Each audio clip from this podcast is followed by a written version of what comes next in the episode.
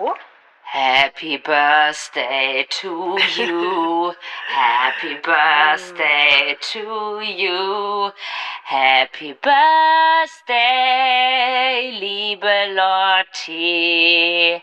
Happy birthday to you. Lotti, ich wünsche dir von ganzem Herzen erstmal alles, alles Liebe und Gute zum Geburtstag. Ganz, ganz, ganz, sehr, sehr, sehr, sehr, sehr viel Gesundheit für dein neues Lebensjahr, aber auch für alle weiteren, die noch folgen. Und dass du von Füßen überschüttet wirst voller Liebe. Mm, Das, also bis hierhin war das echt ein schöner Geburtstagsgruß, Ines. Und jetzt frage ich mich schon wieder, ob du mich hasst oder warum du mir das wünschst für meinen Geburtstag. Ich liebe dich. Deswegen wünsche ich dir das. Okay, danke.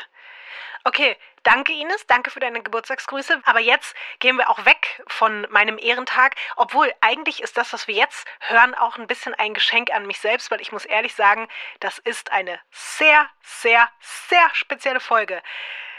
Diese Hamburg-Folge hat mich, also beziehungsweise der ganze Hamburg-Fall hat mich wahrscheinlich mehr Nerven gekostet im Vorfeld als jeder andere Fall auf dieser Tour und dich dann auf der Bühne mehr Nerven gekostet als jeder andere Fall, oder?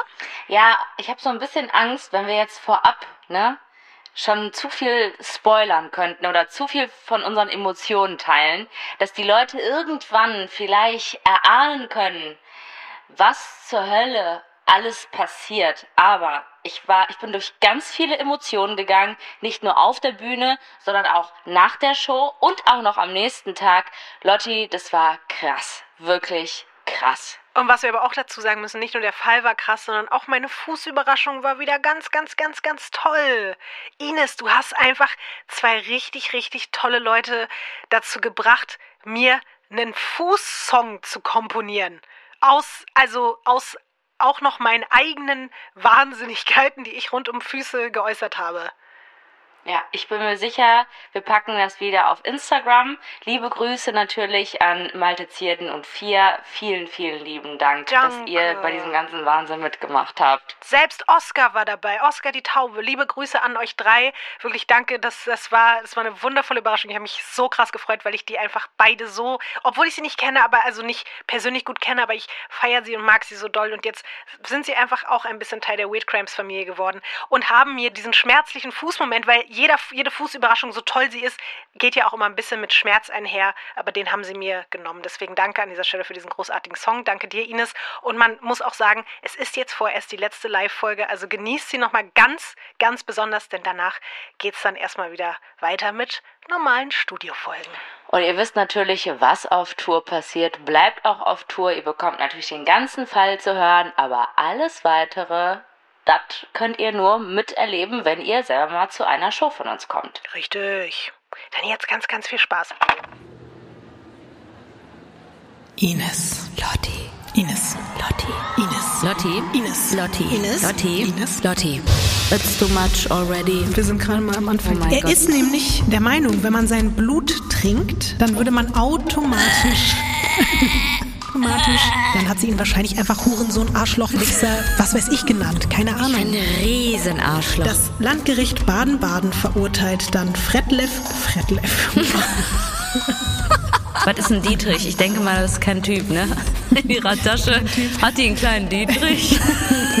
Okay, Ines, lassen wir das. Du musst jetzt aber noch kurz hier durch. Du Ja, jetzt bitte nimm mich an den anhören. Fuß. Nimm meinen Fuß, Ja. man sich so vorstellt, diese kleinen Jetzt Hummelfüßchen. halte ich mal fest. Ich halte mich Vor fest. mir steht ein kleines, süßes Fußbad. Nein. In einem Topf, in dem ich normalerweise Nudeln koche. Ew. Außer der Sache mit den Füßen gibt es ja noch weitere Themengebiete, die für dich wichtig waren. Ficky, Ficky. Genau. Cockringreinigung. Werden Kochringe gereinigt? Weißt du, was das, wie viel Emotionen das bei mir auslöst? Es wird gleich Emotionen in dir auslösen, wenn du hörst, wie viel Watt der neue Radiosender hat, Ines. I'm in.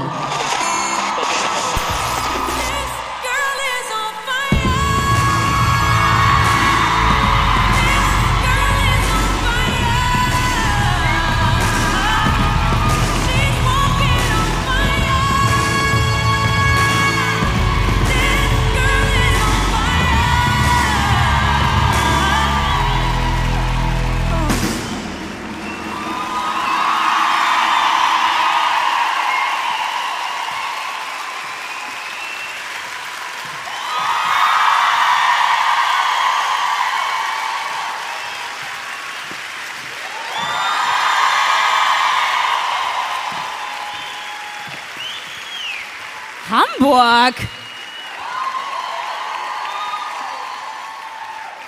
Ey, mich hat Hamburg noch nie enttäuscht und ich wusste, wir können heute auf die zählen. Das ist eine richtig gute Crowd heute hier. Wow. Die sind richtig, richtig laut. Ja. Sehr, sehr laute, tolle Menschen hier heute. Was? Ines. Ach so, Das war dein Name. äh, Person zurück! Von Studio Womans. Das ist Weird Crimes.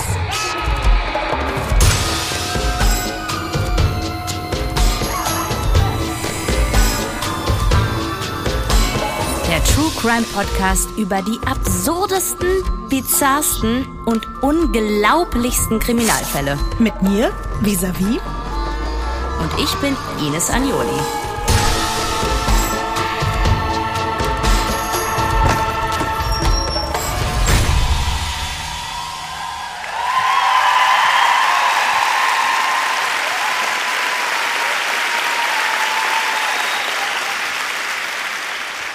Diesmal der dubiose Doktor.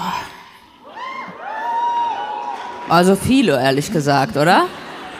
Wenn man irgendwie so manchmal zum Arzt geht, denke ich mir manchmal auch, das ist dubios, was jetzt hier rausgekommen ist. Denke ich mir auch seit Ja. anderthalb Jahren auf jeden Fall. Ja, das glaube ich, Lotti. Also, dass du auf jeden Fall sehr viele dubiose Erfahrungen gemacht hast.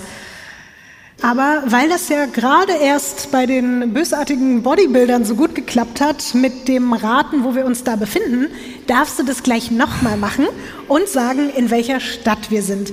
Es ist aber zugegeben ein bisschen schwieriger, deswegen verrate ich schon mal so viel. Wir waren bereits mit Weird Crimes in dieser Stadt. Du darfst das erste Bild Das umdrehen. hilft mir gar nicht, das weiß ich jetzt schon. Ah ja. Ähm, schön. Ist es Bollywood-mäßig, was, äh, was da beworben wird gerade? Mhm. Äh, Indien? Es ist auf eine Art ziemlich nah dran und du bist auf Scheiße, jeden Mann. Nee, du bist gehört, auf jeden okay? Fall voll in meine Falle reingetappt und ich finde es auch ein bisschen gut, weil das da ist nämlich das sogenannte Little India. Das ist ein Stadtteil im Westen Londons. Fick dich, weißt du? Ganz ehrlich, fuck you an dieser Stelle. Nee, Jetzt freust du dich ja, wieder, ein ne? bisschen freue ich mich. Eigentlich heißt dieser Stadtteil offiziell Southall. Vielleicht hat das schon mal jemand gehört, vielleicht warst du auch sogar schon mal da. Dort, uh, siehst du, da waren schon Leute. Gut? Ah, jetzt still. Alles klar. Gut, also nicht so doll.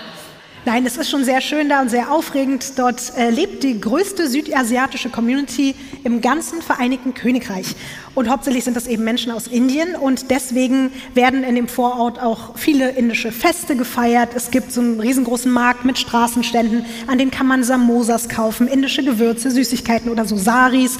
Und ohne das jetzt komplett pauschalisieren zu wollen, aber man kennt sich auch schon so in dieser indischen Gemeinde. Viele der Familien leben schon seit mehreren Generationen dort und sind einfach gut miteinander vernetzt. Vor allen Dingen nochmal innerhalb der Sikhs in London. Hat man vielleicht schon mal gehört, das ist eine Religionsgemeinschaft, die im Norden Indiens entstanden ist. Und tatsächlich gibt es einfach in London die größte Anhängerschaft, die außerhalb von Indien selbst und Kanada lebt, nämlich insgesamt 150.000 Sikhs.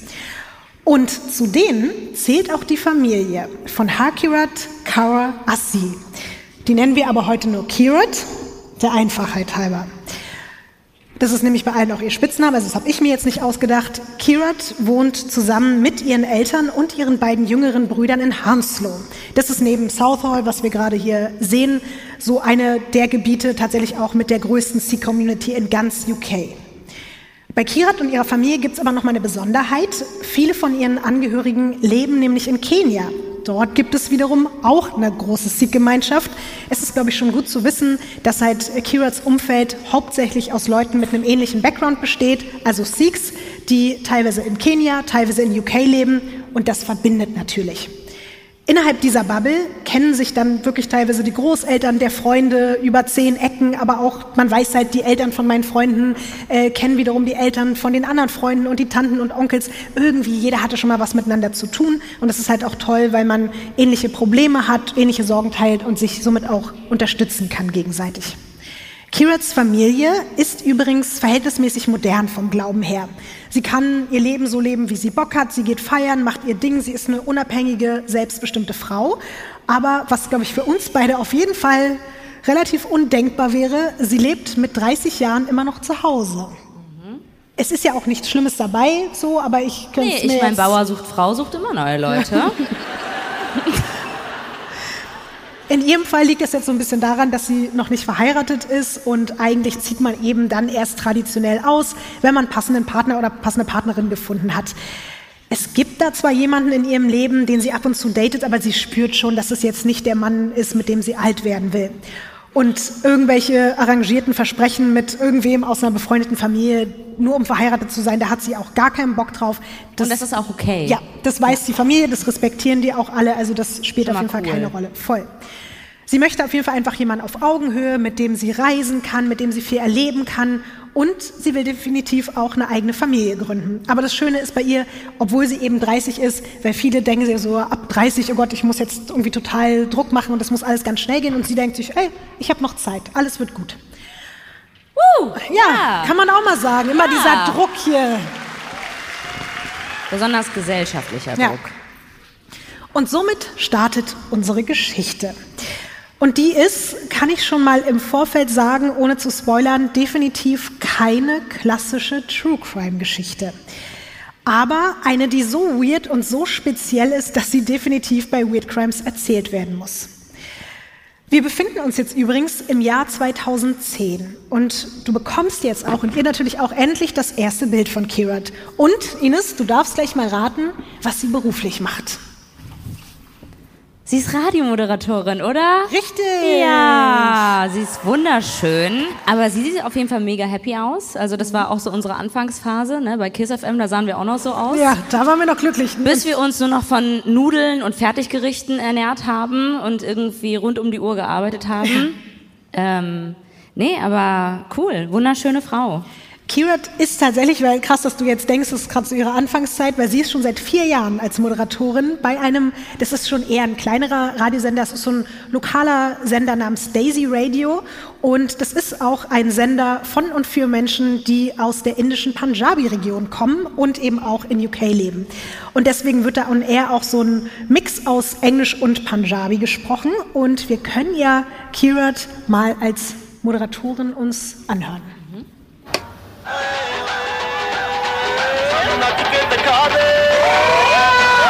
This is Desi Radio on 1602 AM and satellite channel 0169. It's the Fungo Road Show with myself, Kira, keeping you company. I say all the way till 6, there's not that long to go, especially when you're having fun. Hanji, maza le rahe hain tusi ke nahi? Sare nu jaag aagi lag diya. Wie ist so dein, dein Eindruck von ihr? Ähm, also es gibt mir auf jeden Fall diese typischen, was ich nur so kenne aus UK, diese BBC Radio Vibes, aber auch, das werdet ihr jetzt wahrscheinlich nicht so kennen, also den Typen nicht, aber auch ein bisschen BJ Barry Vibes. den hatten wir damals bei Kiss FM und äh, der hat nämlich auch immer so gemacht, so, ja, das ist Kiss FM und hat den Song nochmal aufgedreht und dann nochmal, Party people, what's up the house? Woo, BJ Barry, whoop, whoop. Okay, let's go. So war der ungefähr.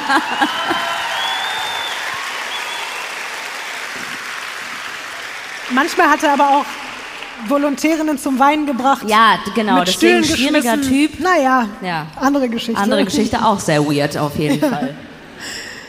Das Schöne ist bei Kira, sie ist bei den Fans des Senders sehr beliebt und sie moderiert mehrmals die Woche und sie brennt richtig doll dafür.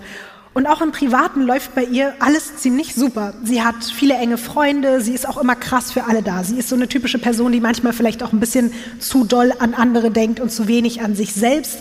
Und sie hat ein mega enges Verhältnis zu ihrer Familie. Sie geht feiern und trinkt vielleicht auch mal, wenn sie Bock hat. Und sie ist. Nein. Ja, ein bisschen schon. Trinkt auch noch, wenn sie ja, Bock hat. Manchmal schon. Jetzt geht's aber los. Und sie ist aber eben auch ready so für den nächsten Step im Leben, ohne dabei Druck zu empfinden. Also alles in allem ist sie sehr glücklich und dankbar, wie man, finde ich, irgendwie auch sehen kann. Aber natürlich gibt es auch, wie bei jedem anderen Menschen im Leben, Probleme, Schicksalsschläge, Herausforderungen. In Kirats entfernten Umfeld gab es gerade erst einen überraschenden Todesfall. Zum Glück jetzt nicht wirklich direkt in ihrem engsten Familien- oder Freundeskreis, aber trotzdem super tragische Geschichte. Vor ein paar Wochen ist der Ex-Freund ihrer jüngeren Cousine bei einem Autounfall gestorben. Der war gerade mal 18. Er hieß JJ und Kirat hatte einen super Draht zu ihm. Als JJ nämlich noch mit ihrer Cousine Simran zusammen war, die auch erst 17 ist, hatten die beiden halt ziemlich oft Stress, wie das so in dem Alter ist, wenn man mit 17, 18 eine Beziehung führt. Die haben sich ständig in die Haare bekommen. Aber Kirat ist, wie gesagt, so ein Mensch, die kriegt es dann mit und ist sofort so, ey, komm, ich vermittel zwischen euch und ist dann so ein bisschen der Mediator zwischen ihrer Cousine und ihrem Freund gewesen. Und das Krasse war eben, sie ist dann dadurch auch so eine Art große Schwester für diesen JJ geworden. Und das ist auch wieder ein Beispiel so ein bisschen für diese Community, von der ich gerade erzählt habe, weil JJ und seine Familie sind auch Teil der kenianischen Sikh-Community in London und da hält man einfach zusammen und das spielt dann sozusagen auch in dem Moment keine Rolle, als sich irgendwann JJ und ihre Cousine getrennt haben. Und es war dann einfach so eine Art ja, Verhältnis von wegen, du bist mein kleiner Bruder und wenn du Rat hast, meldest du dich bei mir. Und so haben die beiden mehrmals die Woche bei Facebook geschrieben, haben sich gegenseitig auf dem Laufenden gehalten, eben bis zu dem Zeitpunkt, als JJ gestorben ist. Einen Monat später, im November 2010, bekommt sie dann plötzlich eine Facebook-Nachricht von seinem großen Bruder. Der schreibt Folgendes. Harkirat, ich hoffe, es geht dir gut. Ich bin der Bruder von JJ. Er hat immer gut von dir gesprochen. Er hat zu dir aufgeschaut, wie zu einer großen Schwester. Danke, dass du für ihn da warst. Liebe Grüße, Bobby. Falls du dich übrigens über die Namen von JJ und Bobby wunderst, eigentlich heißen die beiden anders, aber damit die Mitmenschen in der westlichen Gesellschaft sich das irgendwie besser merken können oder besser aussprechen können, haben sie sich halt diese angepassten Namen gegeben. So, mit dieser Nachricht, die wir gerade gehört haben, beginnt ein sehr, sehr langer, sehr, sehr weirder Albtraum. Kurze Frage dazu. Wusste sie, dass JJ einen Bruder namens ja. Bobby hat? Ja. Also das ist auf jeden Fall nicht ja. unbekannt oder nee, so. Das ist nämlich genau so, dass sie die Nachricht sieht, dass sie das Foto von ihm sieht und sofort weiß, wer dieser Bobby ist. Weil wie schon gesagt, die Welt an sich ist klein, aber erst recht dieses Seed-Bubble so.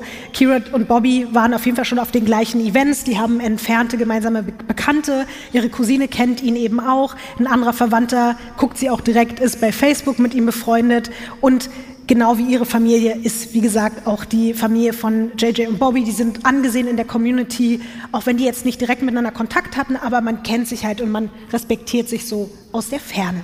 Aber du darfst dir natürlich erstmal auch ein Bild von Bobby angucken. Hey, Bobby. Ja, der ist Arzt, oder? Mhm. Also würde ich jetzt mal behaupten, oder es ist ein Karnevalsfoto. ähm, oder er mag einfach gerne weiß. Aber ich würde jetzt einfach mal auch anhand des Emoji-Orakels darauf tippen, dass er Arzt ist. Mhm. Und er sieht wahnsinnig sympathisch aus. Also auf jeden Fall jemand, wo ich nicht sagen würde, auf den ersten Blick, das ist ein dubioser Arzt, sondern eher ein vertrauenswürdiger Arzt. Mhm. Das ist auch schon mal eine gute Einschätzung. Um genau zu sein, ist er frisch ausgelernter Kardiologe und er arbeitet im Krankenhaus.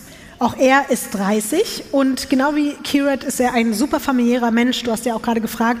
Er hatte als großer Bruder ein verdammt enges Verhältnis zu JJ und nach außen hin versucht er sich das jetzt nicht so doll anmerken zu lassen, ähm, dass er eigentlich total gebrochen gerade ist durch den Tod. Er will halt auch für seine Eltern stark sein, aber er leidet super doll unter dem Verlust. Und weil er seine Trauer in was Positives umwandeln wollte, hat er einfach einigen wichtigen Wegbegleitern und Freundinnen und Freunden von JJ geschrieben, um sich einfach dafür zu bedanken, dass sie zu Lebzeiten für ihn da waren. Kirat ist total gerührt von dieser Nachricht, weil sie hat selbst einfach zwei jüngere Brüder und ist ja auch, wie ich schon so ein bisschen erwähnt habe, für ihre Cousine eigentlich auch wie so eine Art große Schwester. Und sie kann und will sich gar nicht vorstellen, wie sich das anfühlen muss, einen dieser Menschen zu verlieren. Deswegen schreibt sie ihm natürlich sofort zurück und sie spricht ihm ihr herzliches Beileid aus und sie bietet ihm auch Hilfe an, falls er oder seine Familie bei irgendwas Unterstützung brauchen. Das wiederum scheint Bobby total zu berühren und der bedankt sich und fragt dann auch, wie es ihrer Familie geht, wie man das so macht. Ja. Also irgendwie habe ich das Gefühl, das läuft auf was anderes hinaus als nur hier, wir sind berührt beide. Via Chat. Ich glaube, da könnte noch mehr Berührung stattfinden. Also erstmal. Das habe ich jetzt nicht gesagt. Also Ines, ich will jetzt, ich will euch alle nicht enttäuschen, ne? aber wir hatten schon den Ficky-Ficky-Fall auf der Tour. Bitte seid nicht traurig. Es kann nur einen Ficky-Ficky-Fall in Frankfurt geben. Ja, es muss ja nicht so viel Ficky-Ficky wie in Frankfurt sein. Es kann ja auch reduzierteres Ficky-Ficky sein, oder? Es muss aber auch nicht immer Ficky-Ficky sein. Muss auch nicht. Aber kann. Ja. Oder?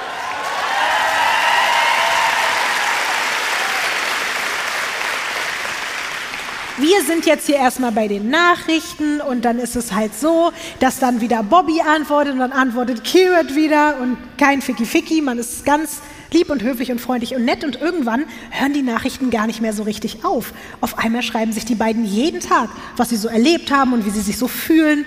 Und Bobby fängt auch langsam an, Kirat anzuvertrauen, dass er wirklich sehr um seinen kleinen Bruder trauert, aber eben für den Rest der Familie den Starken spielt. Und bei Kirat kann er sich zum ersten Mal seit dem Verlust richtig öffnen.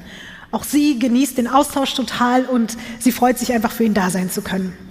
Es ist jetzt nicht so, dass Kira direkt irgendwie verliebt ist, ganz krass, aber es wäre jetzt auch gelogen, wenn ihr nicht auffallen würde, dass Bobby schon ein toller Typ ist und dass die beiden auf einer Wellenlänge sind und dass er schon auch ganz gut aussieht und dass sie ähnliche Werte haben und dass sie sich halt einfach gut verstehen. Also doch ein bisschen Fiki-Fiki, oder? Ja, vielleicht schon ja, doch ein bisschen verliebt. Ja, komm. Ja, es ist halt auch krass, sie weiß ganz genau, würde sie das jetzt ihrer Mutter erzählen und noch ein Foto dazu zeigen, die würde sofort die Hochzeit organisieren. Das ist ihr schon klar. Aber was halt die Mutter in dem Moment nicht weiß und was auch Kirit in dem Moment nicht weiß und was man diesem charmanten Kardiologen auch nicht direkt auf den ersten Blick ansieht oder anmerkt, Bobby hat ein Geheimnis. Oder um genau zu sein, eigentlich gleich mehrere. Das ist nie gut. Besonders nicht hier in diesem Podcast. Er ist nicht der, für den er sich ausgibt. Also so gar nicht? Also ist er Bobby oder? Er ist Bobby. Okay. Aber mehr sage ich dazu okay. jetzt noch nicht. Und es ist eben auch nicht nur so, dass Kira zu diesem Zeitpunkt noch nichts davon ahnt. Sie wird auch eine sehr, sehr lange Zeit nichts davon merken. Was sie allerdings schon jetzt relativ aus dem Nichts erfährt und womit sie auch überhaupt nicht gerechnet hat, und ich glaube auch niemand jetzt hier in diesem Fall unbedingt gerechnet hätte, nachdem die beiden jetzt schon seit einigen Wochen regelmäßig miteinander kommunizieren, stellt sich einfach raus, Bobby ist verheiratet. Ach, ich habe so eine Scheiße schon irgendwie geahnt. Aber ich denke mal, das wird nicht das dreckige Geheimnis sein oder die dreckigen Geheimnisse, von denen du redest. Nee, aber es kommt noch was obendrauf, denn er und seine Frau erwarten gerade ihr erstes gemeinsames Baby. Mhm. Charmant. Ja, Aber er flirtet ja nicht, oder? Es ja. geht ja erstmal so um die gemeinsame Trauer, die die beiden haben, oder? Das stimmt, aber die haben schon sehr, sehr viel Kontakt miteinander. Also ich finde es ein bisschen grenzwertig. Ich würde jetzt, glaube ich, nicht wollen, dass mein Mann, während ich gerade hochschwanger bin, die ganze Zeit mit einer Frau schreibt, so, die er gerade kennengelernt hat. Also weiß ich nicht. Weiß nicht, wie du das siehst, aber... Ich sehe es genauso wie du. Ja, aber ich meine, jeder sieht es ja auch anders, ne? Es ist ja jetzt noch nichts passiert, aber trotzdem ist es auch so, dass Kirat schon so ein bisschen überrascht davon ist. Also sie hat das halt nicht geahnt und er erwähnt es dann auch so random nebenbei und sie merkt dann auf die Art so, okay, cool, wir sind also Freunde, ist aber auch in Ordnung für sie. Sie landet dann halt ziemlich schnell so in der Friendzone und Bobby fängt halt direkt an, mit ihr darüber zu schreiben, ob es jetzt ein Junge oder ein Mädchen wird und wie aufgeregt ah, okay, ist er ist. Ja, okay. also er redet dann auch viel so nach dem Motto, er hat das jetzt, er hat jetzt gesagt, so ist es und ab dem Moment bezieht er sie da auch mit ein und Kirat freut sich auch, aber sie lebt jetzt halt auch ihr Leben einfach wieder weiter und schreibt vielleicht nicht mehr ganz so lange Romane wie am Anfang, weil sie sich denkt, okay, alles klar, das war hier nur eine kleine Traumvorstellung. Ein paar Monate später ist dann das Baby auf der Welt und Bobby und Kirit haben weiter freundschaftlichen Kontakt und er bezieht sie auch weiter mit in ihr Leben ein. Also einmal will er zum Beispiel online Babysachen bestellen und fragt nach ihrer Meinung und die beiden gucken dann zusammen auf der Seite und Kirit sagt, welche Strampler und welche Jäckchen sie am tollsten findet und ein paar Tage später schickt Bobby ihr dann ein Bild von sich und seinem Sohn mit genau den Sachen, die Kirit ausgesucht hat und sie fühlt sich dadurch natürlich voll geschmeichelt, aber sie wundert sich auch schon so ein bisschen, ob seine Frau das eigentlich alles so mitbekommt. Also genau wie wir jetzt so, ob das halt überhaupt auch cool für sie ist. Mm, man ist da, glaube ich, wenn man die Frau ist mit dem Kind und dieser gemeinsamen Familie, findet man das, glaube ich, nicht so geil, Voll. wenn der Partner mit einer anderen Frau, mit der er jeden Tag schreibt, irgendwelche Strampler für das Baby aussucht. Finde ich richtig asozial. Also Hamburg anscheinend nicht. Die denken sich so, nö, warum? Was ist das Problem? Ich habe nichts verstanden, aber Was hast du gesagt? Das ist eine weltoffene Stadt hier. Alles klar, kann man auch immer so, ne? Immer, immer alles so gut reden, wir sind weltoffen. Und dann wieder schön die Genitalherpescreme bestellen, ne? Ja, wir sind eine weltoffene Stadt hier.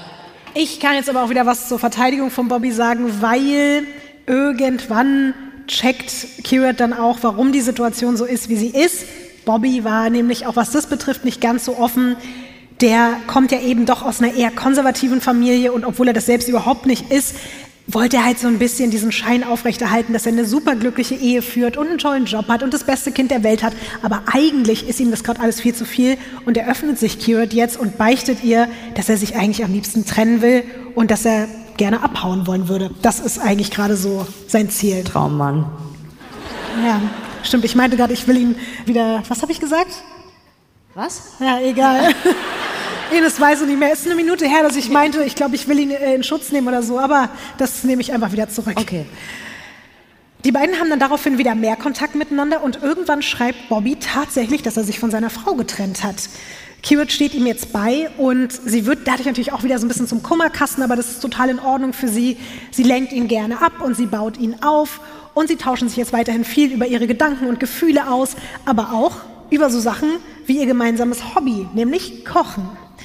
Und das ist sogar der Punkt, über den sich ihr Verhältnis jetzt noch mehr intensiviert. Bobby lädt sie nämlich in eine Facebook-Gruppe ein, in der er sich mit einigen Verwandten und Freunden vor allem so indische Kochrezepte und Ideen hin und her schickt. Und Kirit empfindet auch das schon wieder einfach als einen krassen Vertrauensbeweis, dass er sie da jetzt so reinholt, einfach in einen kleinen Kreis, weil da sind auch so Leute dabei wie seine Tante oder so. Und es ist ganz süß, weil die Tante ist direkt riesiger Fan von Kirit und findet das so aufregend, dass sie Radiomoderatorin ist. Und für sie ist natürlich so ein bisschen so, ah, okay, ich habe die Tante schon mal auf meiner Seite, dann kann ich da vielleicht auch noch ein paar Steps mehr in Richtung Bobby machen. Darf ich kurz fragen, ob Kirat irgendwie so eine, so eine Art Helferkomplex auch hat? Ja, definitiv. Ja, ne? Ganz klein, okay. 100 Prozent. Ja. Es ist aber auch nicht so, dass alle in dieser Gruppe sie jetzt so mit offenen Armen empfangen, wie das die Tante gemacht hat. Bobbys Schwägerin, also die Schwester von seiner Noch-Ehefrau, die kann Kirit überhaupt nicht leiden. Die hat nämlich das Gefühl, dass da was läuft zwischen den beiden. Auch wenn Bobby sie nur als eine Freundin vorgestellt hat, aber sie ist halt richtig angepisst, dass sie da jetzt mit in der Gruppe ist und verlässt irgendwann wütend diese Facebook-Kochgruppe. Diese Kochgruppe, sie ist angepisst, weil jemand anderes dazukommt in diese Facebook-Kochgruppe. Ja. Da würde ich aber sagen, dann sollte sie mal reflektieren, was ihr eigentliches Problem ist. Aber du musst dazu wissen, das ist ja, sie ist ja die Schwester von der Ehefrau, von der Noch-Ehefrau, ne? Ah, okay, ja. Sie ist jetzt halt so ein bisschen so, ey, bring hier nicht irgendwie deine neuen Freundinnen mit in so eine Okay, familiäre verstehe, Gruppe, verstehe, solange ihr noch ja. verheiratet seid. Wir kochen hier. Ja. Also ein bisschen verstehe ich schon, Ja, okay, dass sie es nicht ich ganz so cool findet, aber andererseits ist es eine Facebook-Gruppe, so hast du auch wieder recht. Auf jeden Fall sagt Bobby zu Kirit auch, sie soll da jetzt drauf scheißen, sich da irgendwie keinen Kopf machen und macht sie dann auch nicht weiter, ist jetzt nicht unbedingt ihr Problem. Und so vergehen weitere Monate mit mal mehr, mal weniger Kontakt. Aber dann passiert etwas, womit in diesem Moment wohl beide nicht gerechnet haben.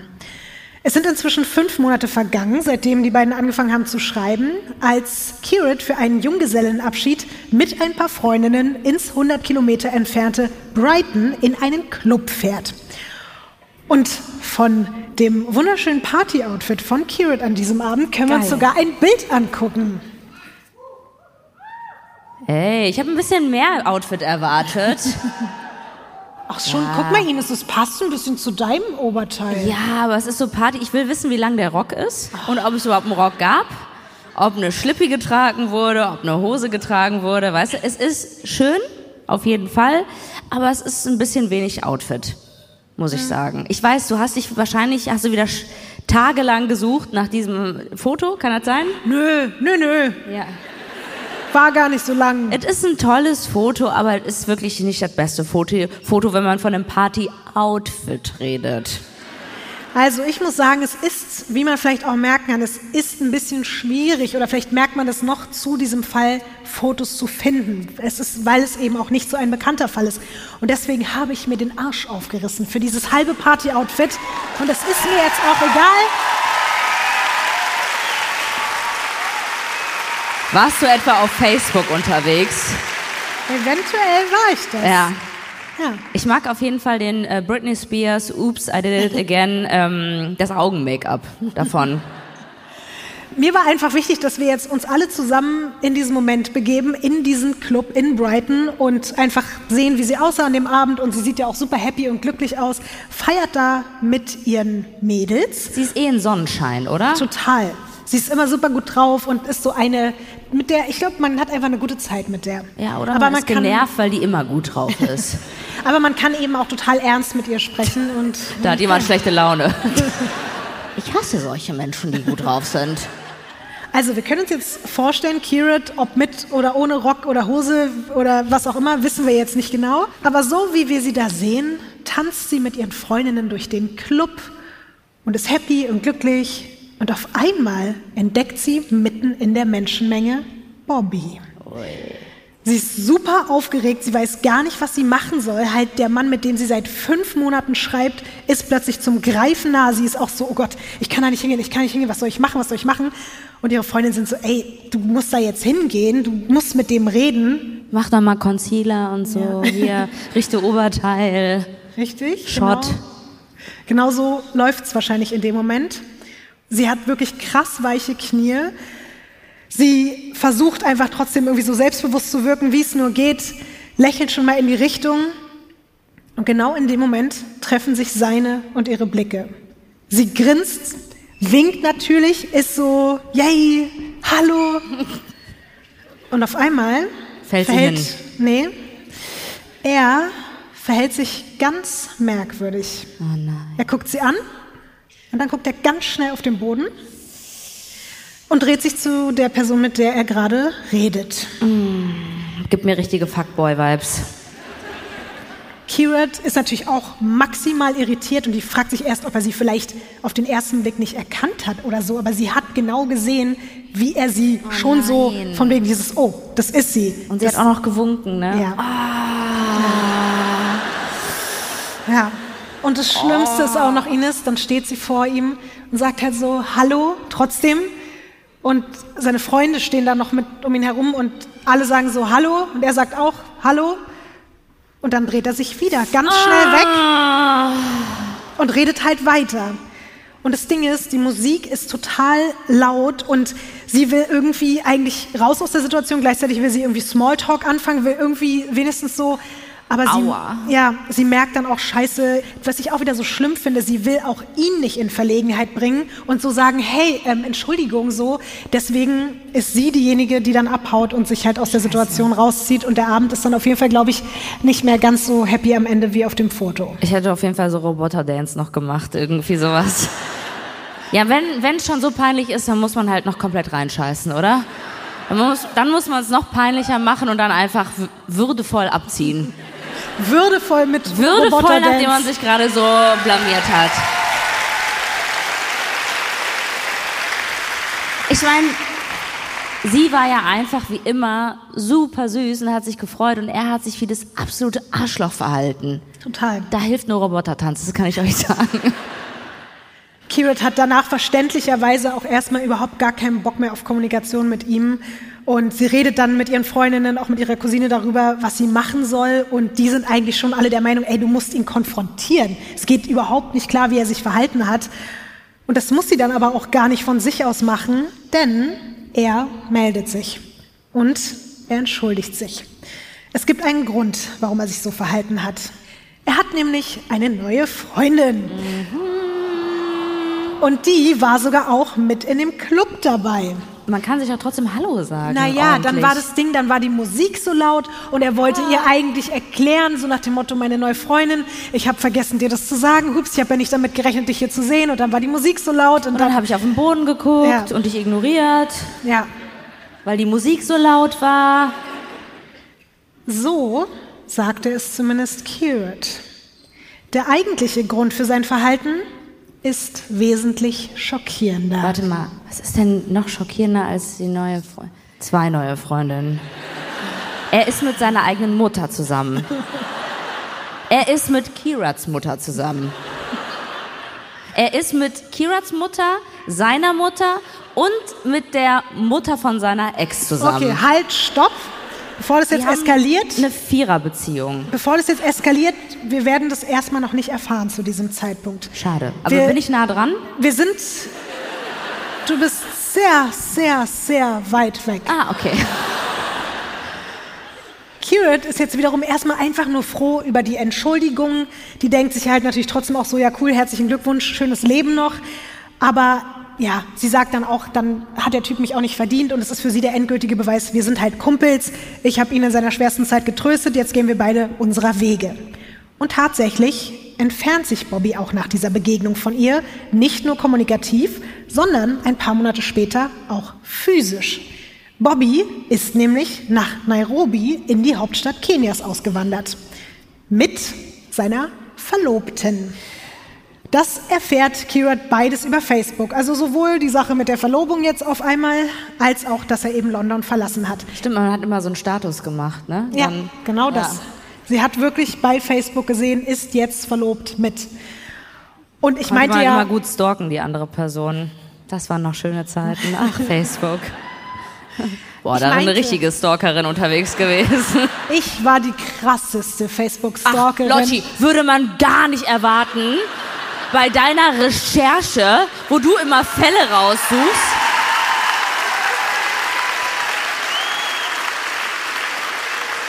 Habe ich das schon mal erzählt, was ich gemacht habe? Nein, erzähl's bitte. Ey, das dürft ihr niemandem erzählen. Es bleibt hier unter uns. Es hat sich mein Typ auf meinem Laptop bei Facebook eingeloggt. Und als er gegangen ist, hatte er vergessen, sich auszuloggen. Und ich schwöre, ich habe wochenlang mitgelesen. Ich sag mal so.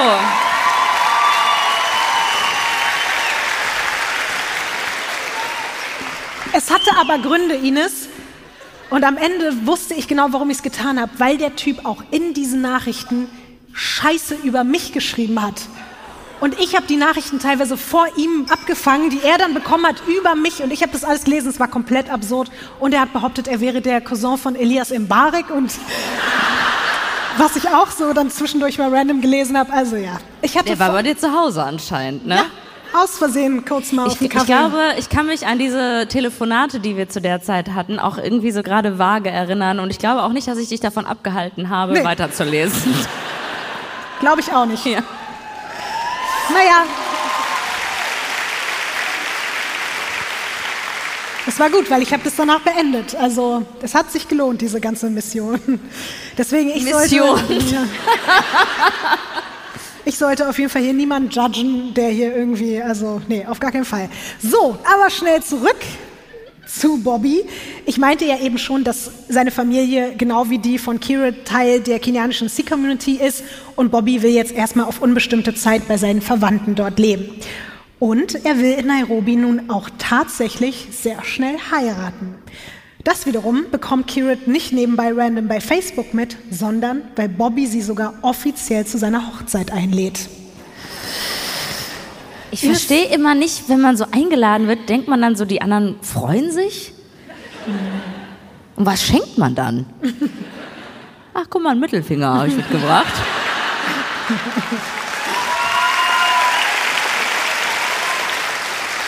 Und was glaubst du? Kirit, sagt sie zu oder Irgendwie habe ich das Gefühl, weil sie einfach so gutmütig ist und weil sie dann doch denkt, ja, mein Gott, komm, er hat mir auch gesagt, dass er jetzt irgendwie, er hat sich entschuldigt, er hat jetzt irgendwie eine neue Freundin oder sogar eine Verlobte, die er heiraten möchte, das scheint ja sehr ernst zu sein.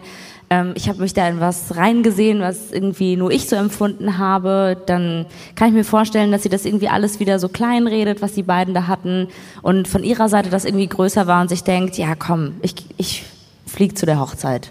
Ich glaube, dass es wirklich am Anfang genau so ist, wie du es gerade gesagt hast. Aber kurz bevor sie sich einen Flug bucht, überlegt sie sich dann doch nochmal anders und sie schreibt ihm, dass sie es aus zeitlichen Gründen leider nicht schafft.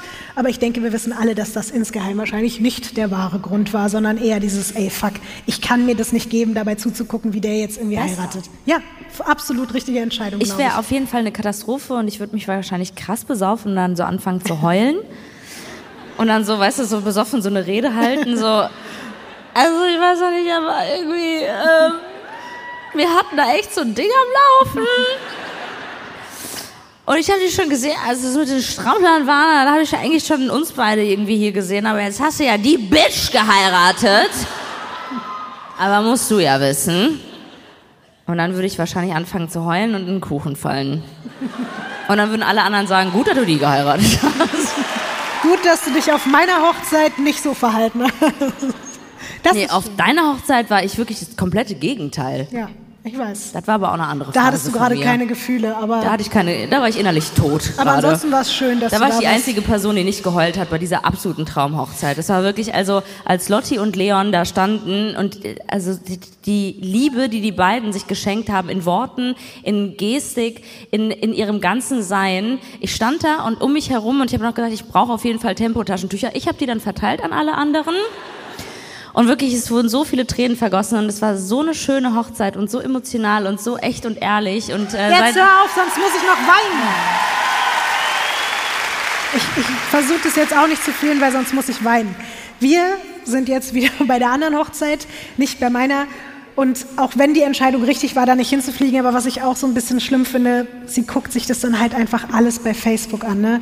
Sie verfolgt eigentlich live eins zu eins dann diese Hochzeit da und ständig werden irgendwelche Fotos geteilt und er wird da verlinkt und sie sieht das und das sind natürlich irgendwie auch gemischte Gefühle. Sie gratuliert ihm dann und konzentriert sich auch wieder irgendwie auf ihr eigenes Leben, aber ein bisschen tut's schon weh.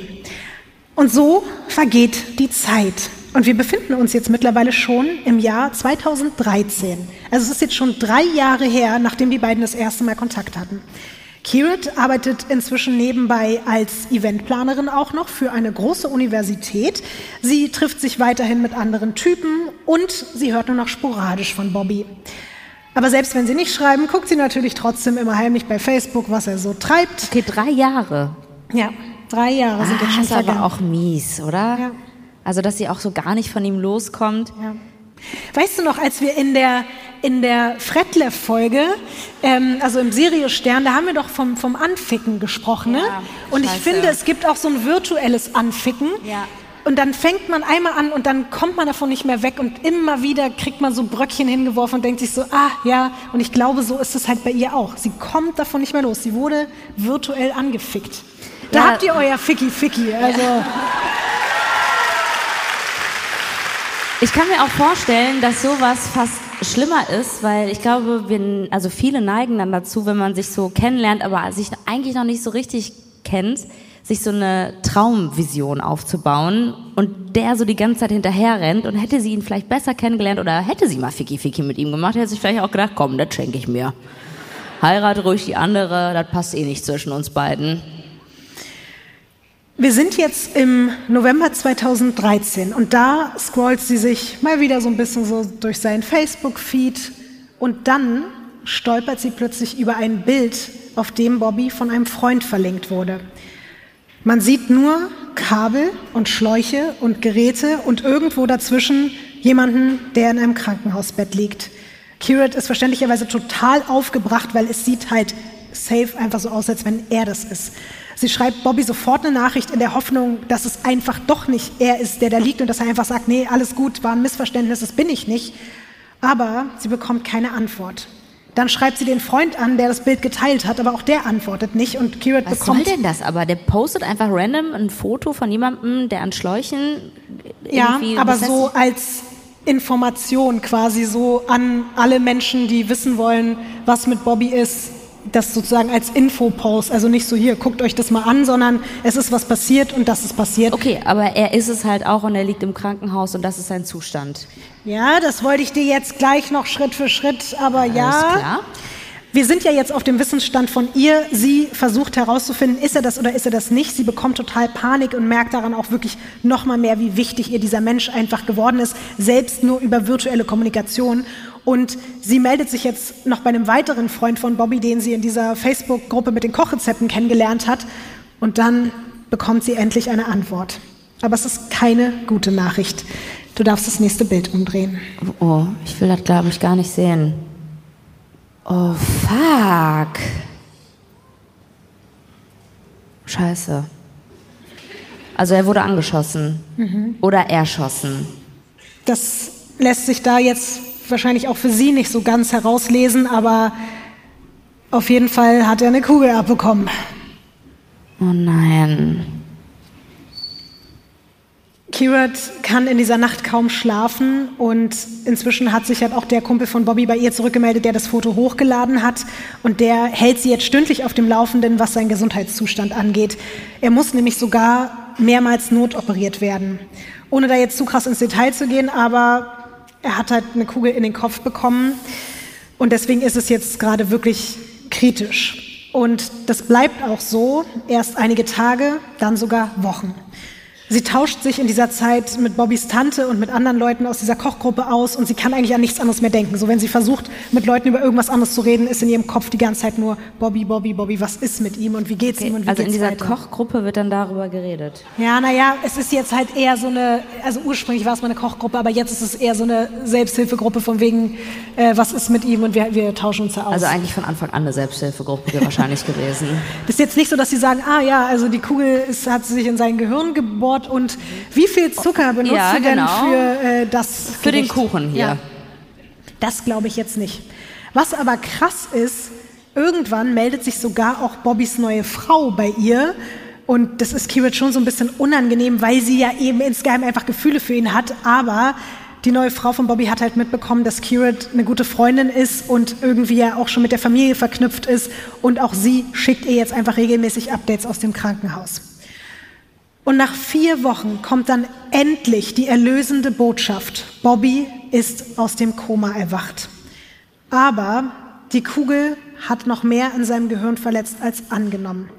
Er hat eine partielle Amnesie und auch sein Sprachzentrum wurde beschädigt. Bobbys Frau ermutigt Kira dann trotzdem, sich bei ihm zu melden und sagt halt so, ey, alles, was er jetzt an Interaktion und Input bekommt, kann ihm einfach nur helfen. Und ein paar Tage später schreibt sie ihm dann auch und bekommt schnell folgende Antwort. Ich erinnere mich nur noch daran, dass du mit meinem Bruder befreundet warst. Er hat viel über dich erzählt. Vielleicht kannst du mir helfen, mich zu erinnern. Ich habe irgendwie das Gefühl, hier eine tolle Freundschaft verloren zu haben. Bevor Kirit ihm dann irgendwas über ihre gemeinsame Vergangenheit berichten kann, und sie ist natürlich auch irgendwie verwirrt und überfordert, weiß gar nicht, was abgeht, so geht es Bobby auf einmal schon wieder viel, viel schlechter. Er bekommt extrem viel Morphium wegen seiner unglaublichen Kopfschmerzen und sein Gehirn muss nochmal operiert werden. Dann fällt er erneut ins Koma. Krasserweise hat Kira zu diesem Zeitpunkt sogar auch gerade einen Freund und war eigentlich so ein bisschen auch dabei, was mit ihm aufzubauen. Und der bekommt das jetzt alles mit und der tröstet sie auch, weil sie wirklich komplett am Ende mit den Nerven ist und auch nicht mehr pennen kann vor Sorge. Und merkt aber dadurch eben auch so, boah, vielleicht ist der Mann jetzt hier gerade an meiner Seite wirklich nicht das, sondern das ist halt Bobby und ich will, dass es dem wieder gut geht und ich will, dass der lebt, so. Und dann wird's aber noch schlimmer. Bobbys Frau eröffnet eine Facebook-Gruppe, zu der auch Kirit hinzugefügt wird.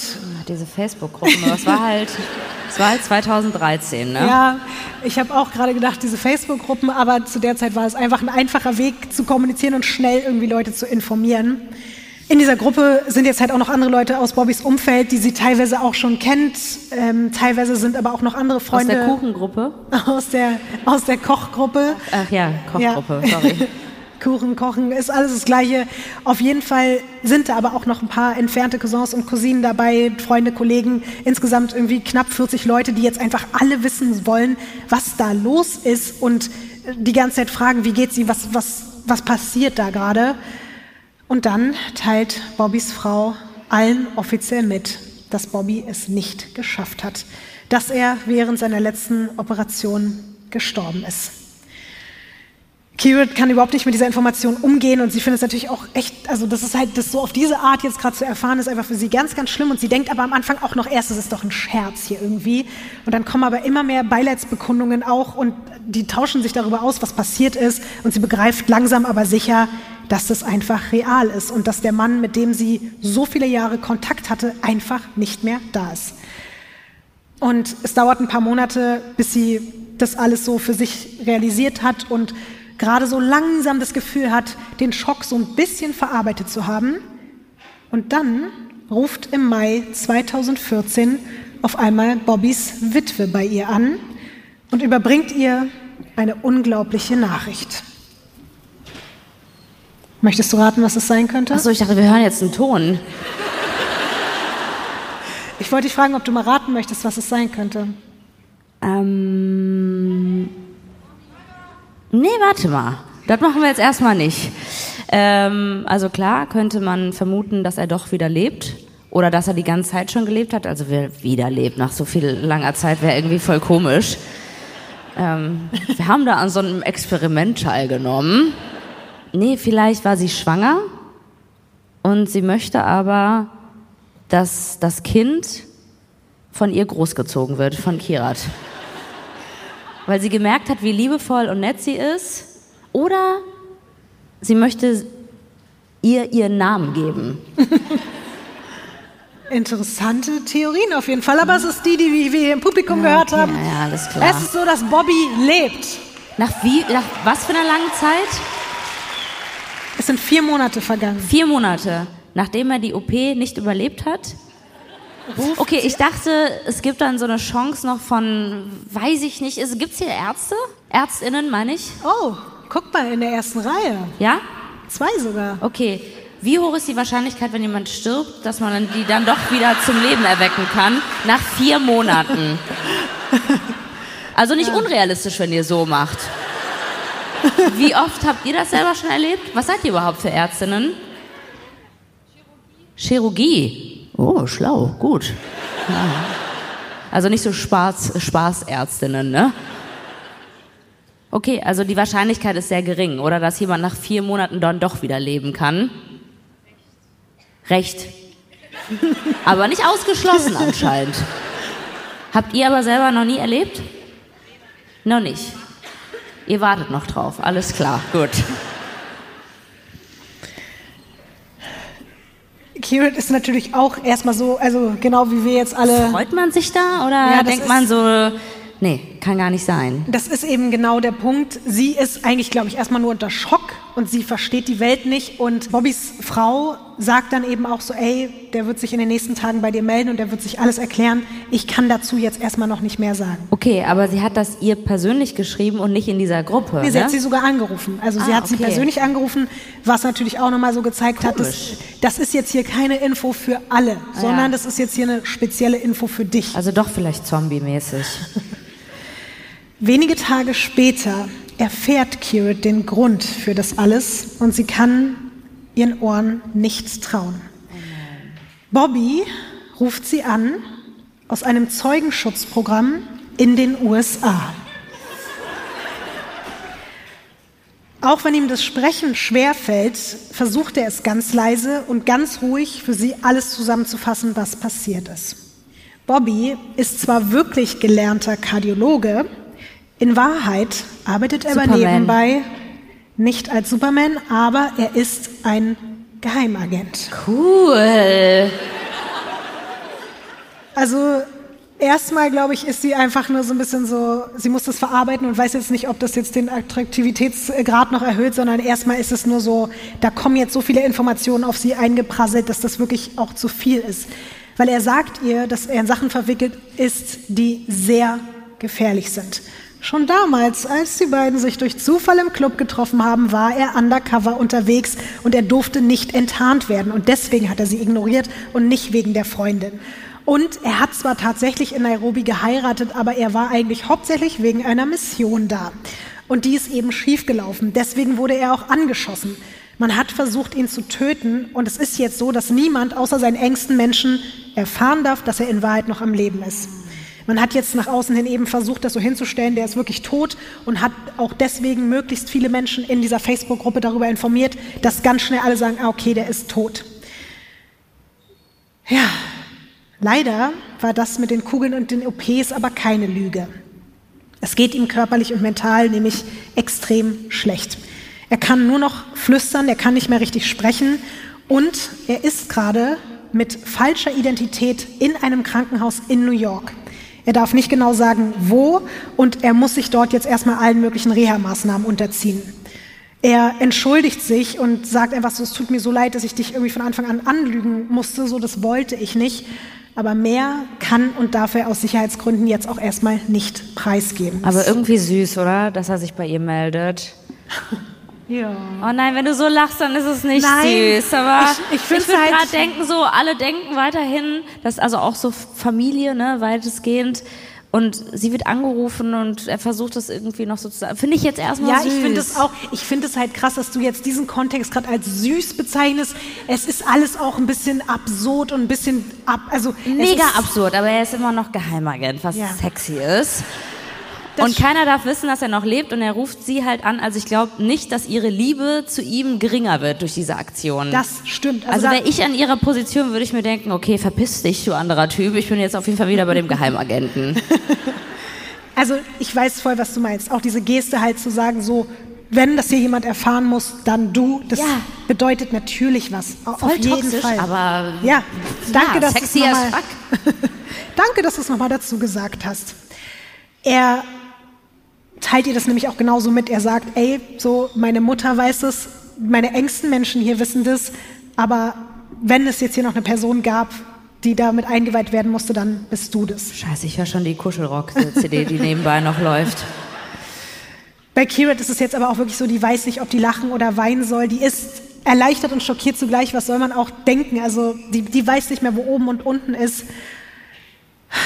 Das Schlimme ist, Sie ahnt nicht, dass es für sie besser gewesen wäre, wenn Bobby tatsächlich gestorben wäre.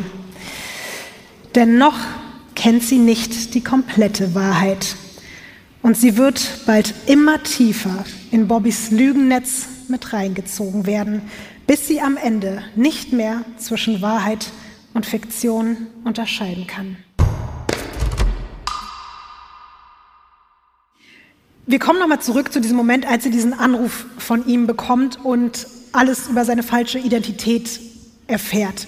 Sie ist da gerade selbst bei der Arbeit und sie ist so überfordert, dass Kolleginnen sagen, dass sie, also die haben das so mitbekommen, die sagen das später, dass wohl Kirat immer wieder auch laut gesagt hätte, so dass das alles wie im falschen Film ist. Also ist jetzt nicht so, dass sie das einfach hinnimmt, diese Information, ah, okay, alles klar, der Typ, mit dem ich irgendwie so lange zu tun habe, ist jetzt plötzlich Geheimagent, sondern die ist die ganze Zeit so, Alter, das ist alles wie ein fucking Film, wie soll ich damit klarkommen so?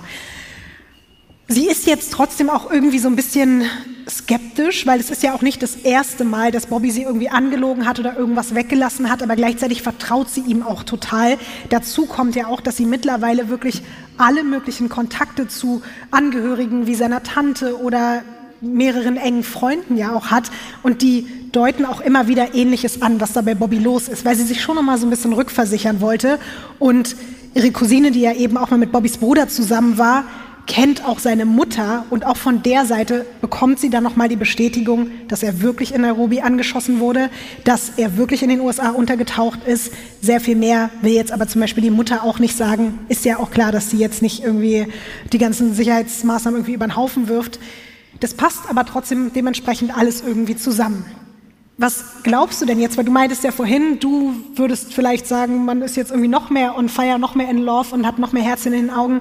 Glaubst du, dass das die Art und Weise ist, wie Kirit jetzt mit der Situation umgeht? Ich meine, im Endeffekt hat sie jetzt auch erfahren, dass sie schon jahrelang belogen wurde und dass er einfach seinen Tod vorgetäuscht hat und sie auch monatelang getrauert hat. Ja, aber er ist halt Geheimagent. Also ich finde, das ist schon mit einer der einzigen Ausreden, die zählen und wirklich valide sind. Ähm, nicht, dass ich das natürlich gut finde, aber er hatte ja keine Option, ihr die Wahrheit zu sagen. Er musste sie ja irgendwie anlügen. Ich finde es schon okay. Mehr okay. als okay, ehrlich gesagt. Dann seid ihr da auf einem ähnlichen Level, du und Kirit, weil sie ist halt auch nicht wirklich böse jetzt oder so. Sie nimmt seine Entschuldigung an und tatsächlich, ich gebe zu, dass ich so ein bisschen dachte, ich glaube, ich wäre schon vielleicht ein bisschen angepisster, aber naja, ist in Ordnung, weil sie nimmt ihn sozusagen sofort wieder mit offenen Armen auf und ist einfach sofort wieder für ihn da, wie seit Tag eins eigentlich. in dem Fall ist es jetzt auch leider so, dass Kirit auch deswegen ihm jetzt irgendwie keine große Szene macht oder jetzt nicht sagt, ja toll, warum hast du es mir nicht früher gesagt, weil sie einfach merkt, dass er gerade auch wirklich Hilfe gebrauchen kann. Und da sind wir wieder bei ihrem Helferinnenkomplex. Er hat nämlich durch die Schießerei wirklich sowas wie eine kleine posttraumatische Belastungsstörung. Der wird manchmal unkontrolliert wütend. Teilweise schleicht er sich einfach nachts aus dem Krankenhaus, betrinkt sich in irgendwelchen Bars und gerät dann auch noch in Schlägereien, obwohl der... Wegen, also weil er angeschossen wurde. Naja, man sagt halt, dass so posttraumatische Belastungsstörungen eben zu so unkontrollierter Wut und so führen können. Und bei ihm ist das anscheinend der Fall. Aber der ist eigentlich körperlich so unfit, dass es total absurd ist, dass der rausgeht und sich dann auch noch mit irgendwelchen Leuten Leuten schlägt, aber der kommt halt einfach gerade überhaupt nicht klar. Auch mit seiner Frau läuft es immer schlechter und Kirit versucht ihm als platonische Freundin, die sie ja eigentlich ist, auch diesbezüglich Ratschläge zu geben, aber irgendwann bringt das alles nichts mehr und er trennt sich tatsächlich. Aber von der Frau? Von der Frau. Mhm. Nicht von, die sind ja nicht zusammen eigentlich jetzt, also Kirit und, und Bobby, aber er trennt sich von der Frau. Und Bobby ist somit jetzt offiziell Single. Und zum ersten Mal telefonieren die beiden jetzt auch regelmäßig. Es fällt Bobby zwar weiterhin wirklich schwer zu sprechen, aber sie versuchen es. Aus einem Skype-Call die Woche werden einfach tägliche Telefonate. Möchtest du mal raten, wie lange die manchmal am Stück telefonieren? Also wenn ich schon raten soll, dann würde ich sagen. Aber nicht so raten, wie du manchmal rätst. Ich meine, ich meine. Also so ich weiß raten. auf jeden Fall, dass nach drei Stunden das Netz ausgeschaltet wird, oder? Ist das so nach drei, zwei Stunden äh, neun? Aber bei Skype nicht. Ach so, bei Skype, ja, okay. Ähm, sieben Stunden. Es sind 13 Stunden. Oh mein Gott, das ist extrem viel. Aber irgendwie auch wieder süß. Und ich merke, ich habe gar nicht so viel Stück. aus meinen Therapiestunden gelernt. manchmal, in, wenn die jetzt so 13 Stunden am Stück äh, bei Skype hängen, ist es jetzt auch nicht so, dass die jetzt nur reden, sondern manchmal schweigen die auch miteinander oder die schlafen auch irgendwann einfach mit den Atemgeräuschen des anderen Boah, ein. das macht so. mich wahnsinnig, ehrlich gesagt, die Vorstellung. Das wird mich sterben, also das wird mich stören. Da würde ich sagen, okay, Verbindung abbrechen. Aber die beiden macht es jetzt irgendwie glücklich und obwohl die beiden so weit voneinander entfernt sind und sich auch noch nicht mal per Videocall sehen können, weil auch das aus Sicherheitsgründen verboten ist, weil man dadurch ja seinen Standort herausfinden könnte, baut sich eine immer größere Intimität zwischen den beiden auf. Und dazu kommt halt auch noch, das ist schon krass, obwohl da eben diese Distanz ist, wird sie auch ein immer wichtigerer Teil einfach in seiner Familie. Sie schreibt einfach regelmäßig wirklich mit seinen besten Freunden und irgendwann schreibt einer dieser besten Kumpels ihr, Kirit, ich glaube, Bobby liebt dich. Und tatsächlich. Das ist, glaube ich, nicht gut, oder? Ich bin auch so, na, no. aber irgendwie habe ich das Gefühl, wenn Lotti das immer so mit diesem Grinsen, äh, das ist immer nie ein gutes Zeichen. Nicht, was du meinst. Ja. Also, ich fand es jetzt irgendwie, also ich stelle mir diesen Moment für sie super krass vor, nach all der Zeit, weißt du? Wie also, viele Jahre sind Ja, vier jetzt? Jahre jetzt ja. schon. Wenn du nach vier Jahren so für jemanden schwärmst und dann sagt er, ich, oder sagt jemand anderes, ich glaube, der liebt dich, das ist ein krasser Moment. Nachdem also, man auch schon dachte, dass er eigentlich gestorben ja, ist. voll. Und dann erfahren hat, dass er Geheimagent ist. Es dauert dann noch mal ein paar Monate, aber das sind jetzt ungefähr so sieben Monate nach seinem Geständnis, dass er ein Geheimagent ist und im Zeugenschutz ist, ist es so, dass Bobby Kirat endlich seine Gefühle gesteht. Sie reagiert darauf erstmal so ein bisschen vorsichtig, weil sie Aber weiß sagt ja, er, denn? er sagt genau, er sagt, ich liebe dich. Oh. Und so nach dem Motto, ja doch, oder? Ja. Das finde ich eigentlich auch krass, weil ich hätte gedacht, dass Kira dann auch so ist, ja, okay, ich liebe dich auch, aber sie ist eher vernünftig in dem Moment und sagt, ey, überleg bitte genau, ob du dir sicher bist, weil ich habe jetzt keinen Bock, dass du das morgen wieder anders siehst, weil du bist gerade irgendwie fragil und dir geht's nicht gut. Und er ist dann so, hä, bitte nimm mich ernst, ich weiß genau, was ich fühle und du bist der einzige Mensch, der mich so versteht und mit dem ich so offen sein kann. Und er sagt auch, ich habe das jetzt vier Jahre verdrängt, es geht einfach nicht mehr, ich liebe dich. Was glaubst du, was haben denn jetzt dann diese drei Worte dann doch zur Folge?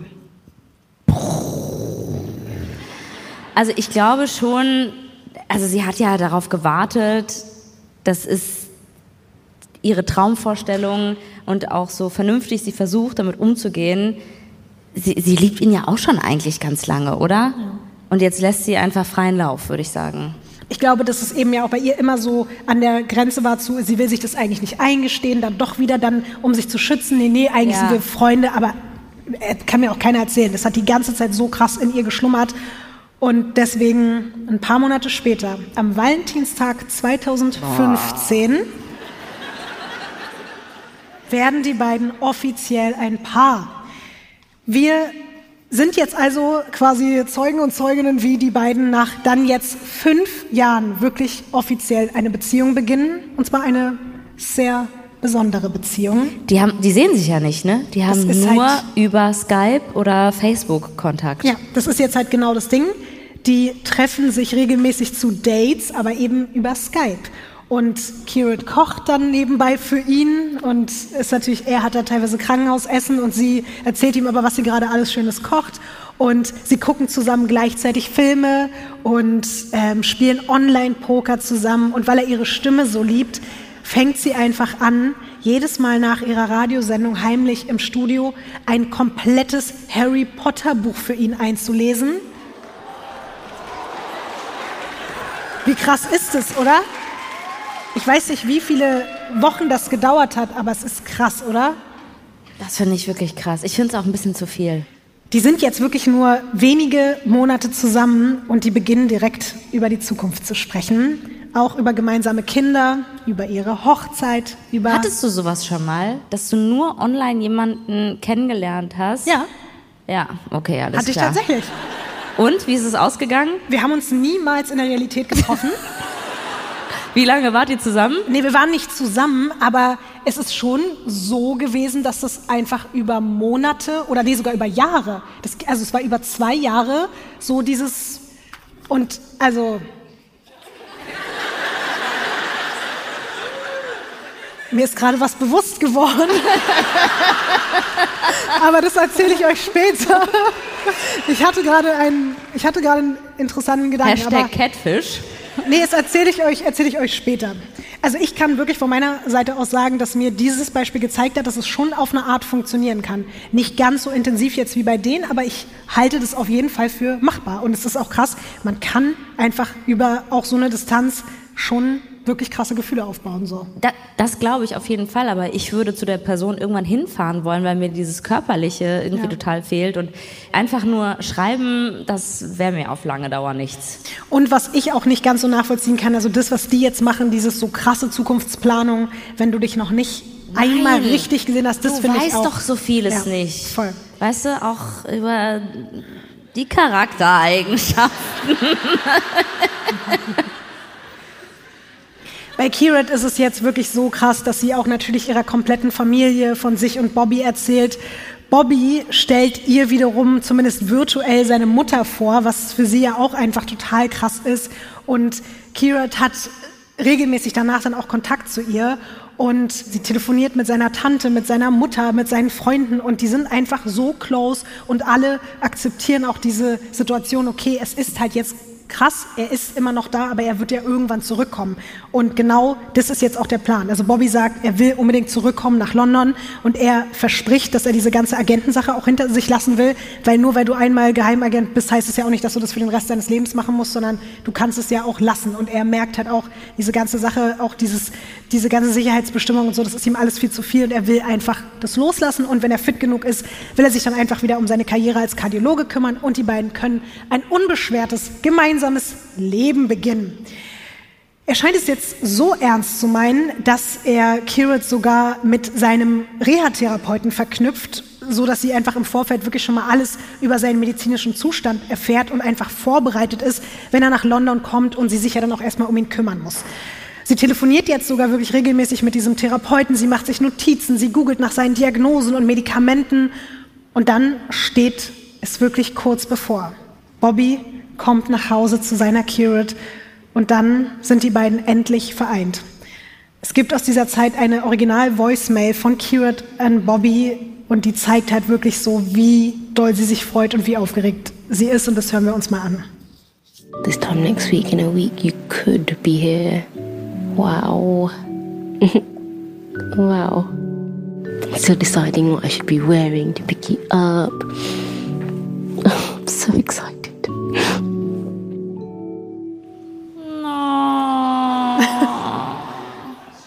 Krass. Oder wie, also man, finde ich, man hört so krass auch, dass sie so, also wie doll sie sich freut und was sie für ein lieber Mensch ist und so, ne? Und wie Und dass sie sich so freut. Ja, hast du schon gesagt. ähm, ich habe irgendwie leider eine kleine Vermutung, Lotti. Irgendwie in der Zwischenzeit, als du das gesagt hast mit dem Therapeuten, dass sie mit ihm auch irgendwie telefoniert hat. Aber erzähl bitte weiter. Es steht jetzt fest, in einer Woche soll Bobby nach London kommen und Kirat ist so aufgeregt. Wir haben es ja, wie gesagt, gerade gehört. Sie überlegt ja, was sie anziehen soll und will ihn dann vom Flughafen abholen. Aber dann verschlechtert sich sein Gesundheitszustand wieder. Ups. Ja. Das, das medizinische Team in New York gibt ihm keine Flugerlaubnis. Er kann sein Versprechen also nicht einhalten. Hm, Das erfährt sie aber über ihn, ne? Nicht über das Krankenhaus. Richtig. In Wahrheit will er dieses Versprechen, zu ihr zu kommen, vielleicht auch gar nicht einlösen. Kirat ist unendlich enttäuscht und er schreibt ihr daraufhin, ich will dich einfach nur umarmen und nie wieder gehen lassen. Du bist das Beste, was mir passiert ist und ich will dich nicht so verletzen. Bitte verzeih mir. Er schickt ihr als Wiedergutmachung Blumen und Ohrringe und er schreibt ihr den ganzen Tag und verspricht ihr, dass er alles dafür tun wird, bald doch noch zu ihr kommen zu können. Und dieses Versprechen bricht er immer und immer wieder. Rate mal, wie lange das jetzt so geht, dass er sagt, er kommt in zwei oder drei Wochen und dann aber eben doch nicht kommt. Okay, also ab dem Moment nach der ersten Enttäuschung. Wie lange könnte sich das geben? Die hat sich vier Jahre lang das Warten gegeben. Die gibt sich auch sieben Jahre Enttäuschung. Sieben Jahre, Ines. Gut? Nein, Also, nein, das ist schon wieder viel zu viel. es ist sehr, sehr lange, ja. Es ist ein Jahr und ich finde, Es ist ein auch Jahr. lang. Es ist auch immer wieder das Gleiche, ne? Es ist immer wieder. Ich sag dir, gleich, du sagst, ich sag, es ist immer das Gleiche. Aber ein Jahr ist auch wirklich viel. Stell dir das mal bitte vor. Ein Jahr, Ja, Ines. ist viel. Alle wirklich. zwei Wochen sagt dir der Typ, den du so liebst, ich komme in zwei Wochen und dann wieder doch nicht. Und ich denke mir, ich will auch kommen. Ja, Ja. deswegen bitte komm. Wie lange würdest du dir das geben? Also ein Jahresgrenze, würde ich sagen. So. Also du würdest dir jetzt auch ein Jahr geben? Also ich weiß, wenn ich jetzt so verliebt wäre, weiß ich nicht. Also Ist alles okay da drüben? ich kann es dir nicht genau sagen, aber es ist auf jeden Fall krass, weil wir sind jetzt schon im April 2016. Ne? Also die Zeit rennt einfach und er hat eben immer und immer wieder ganz konkret geplant, nach London zu fliegen und jedes Mal hat ihn ein medizinischer Notfall davon nee. abgehalten, ins Flugzeug steigen zu können. Alle zwei bis drei Wochen kommt das. Ein Jahr lang. Ja. Was ich auch so schlimm daran finde, jedes Mal, wenn Kira dann auch vor lauter Verzweiflung sagt, ich habe keinen Bock mehr, ich kann so keine Beziehung mehr führen und sie auch wirklich sagt, sie hält diese Enttäuschung und die Entfernung auch nicht mehr aus, dann passieren schon wieder die nächsten medizinischen Notfälle am Telefon. Während sie live dabei ist, bekommt er Schlaganfälle, Ja. Gerade kein Mitleid. Sorry, weil es einfach nicht wahr ist. Embolien, alles muss sie live mit am Telefon mit anhören. Und parallel dazu entwickelt sich die anfangs so schöne Beziehung selbst aus dieser Ferne in einen absoluten Albtraum. Bobby wird immer eifersüchtiger, immer kontrollierender. Kira soll keine fremden Männer mehr umarmen, auch nicht ihre eigenen Freunde. Und die sind halt auch so, hä, der Typ ist nicht mehr da und du willst das, also sie sagt so, nee, ihr dürft mich alle irgendwie nicht mehr berühren und so. Und sie soll sich sogar nicht mal von männlichen Ärzten mehr untersuchen lassen. Die dürfen sie nicht mehr anfassen. In ihrer Radiosendung darf sie keine männlichen Anrufer mehr entgegennehmen. Und sie soll immer ans Telefon gehen, wenn er anruft. Und sobald sie das mal nicht macht, wird er so sauer, dass er ihr droht, etwas mit der Krankenschwester auf seiner Station anzufangen. Also ich würde gerne sagen, dass ich das so absurd finde, dass ich mir so eine Scheiße niemals geben würde. Aber auch da will ich die Klappe nicht so weit aufreißen. Ich möchte nur sagen, falls ihr jemanden kennt oder euch selber irgendwie gerade wiederfindet in ein paar dieser Punkte oder traurigerweise auch in allen, ist okay. Aber bitte redet mit Leuten darüber, redet mit Freunden, redet vielleicht mit TherapeutInnen darüber. Euch kann geholfen werden und ihr müsst raus aus dieser Scheiße.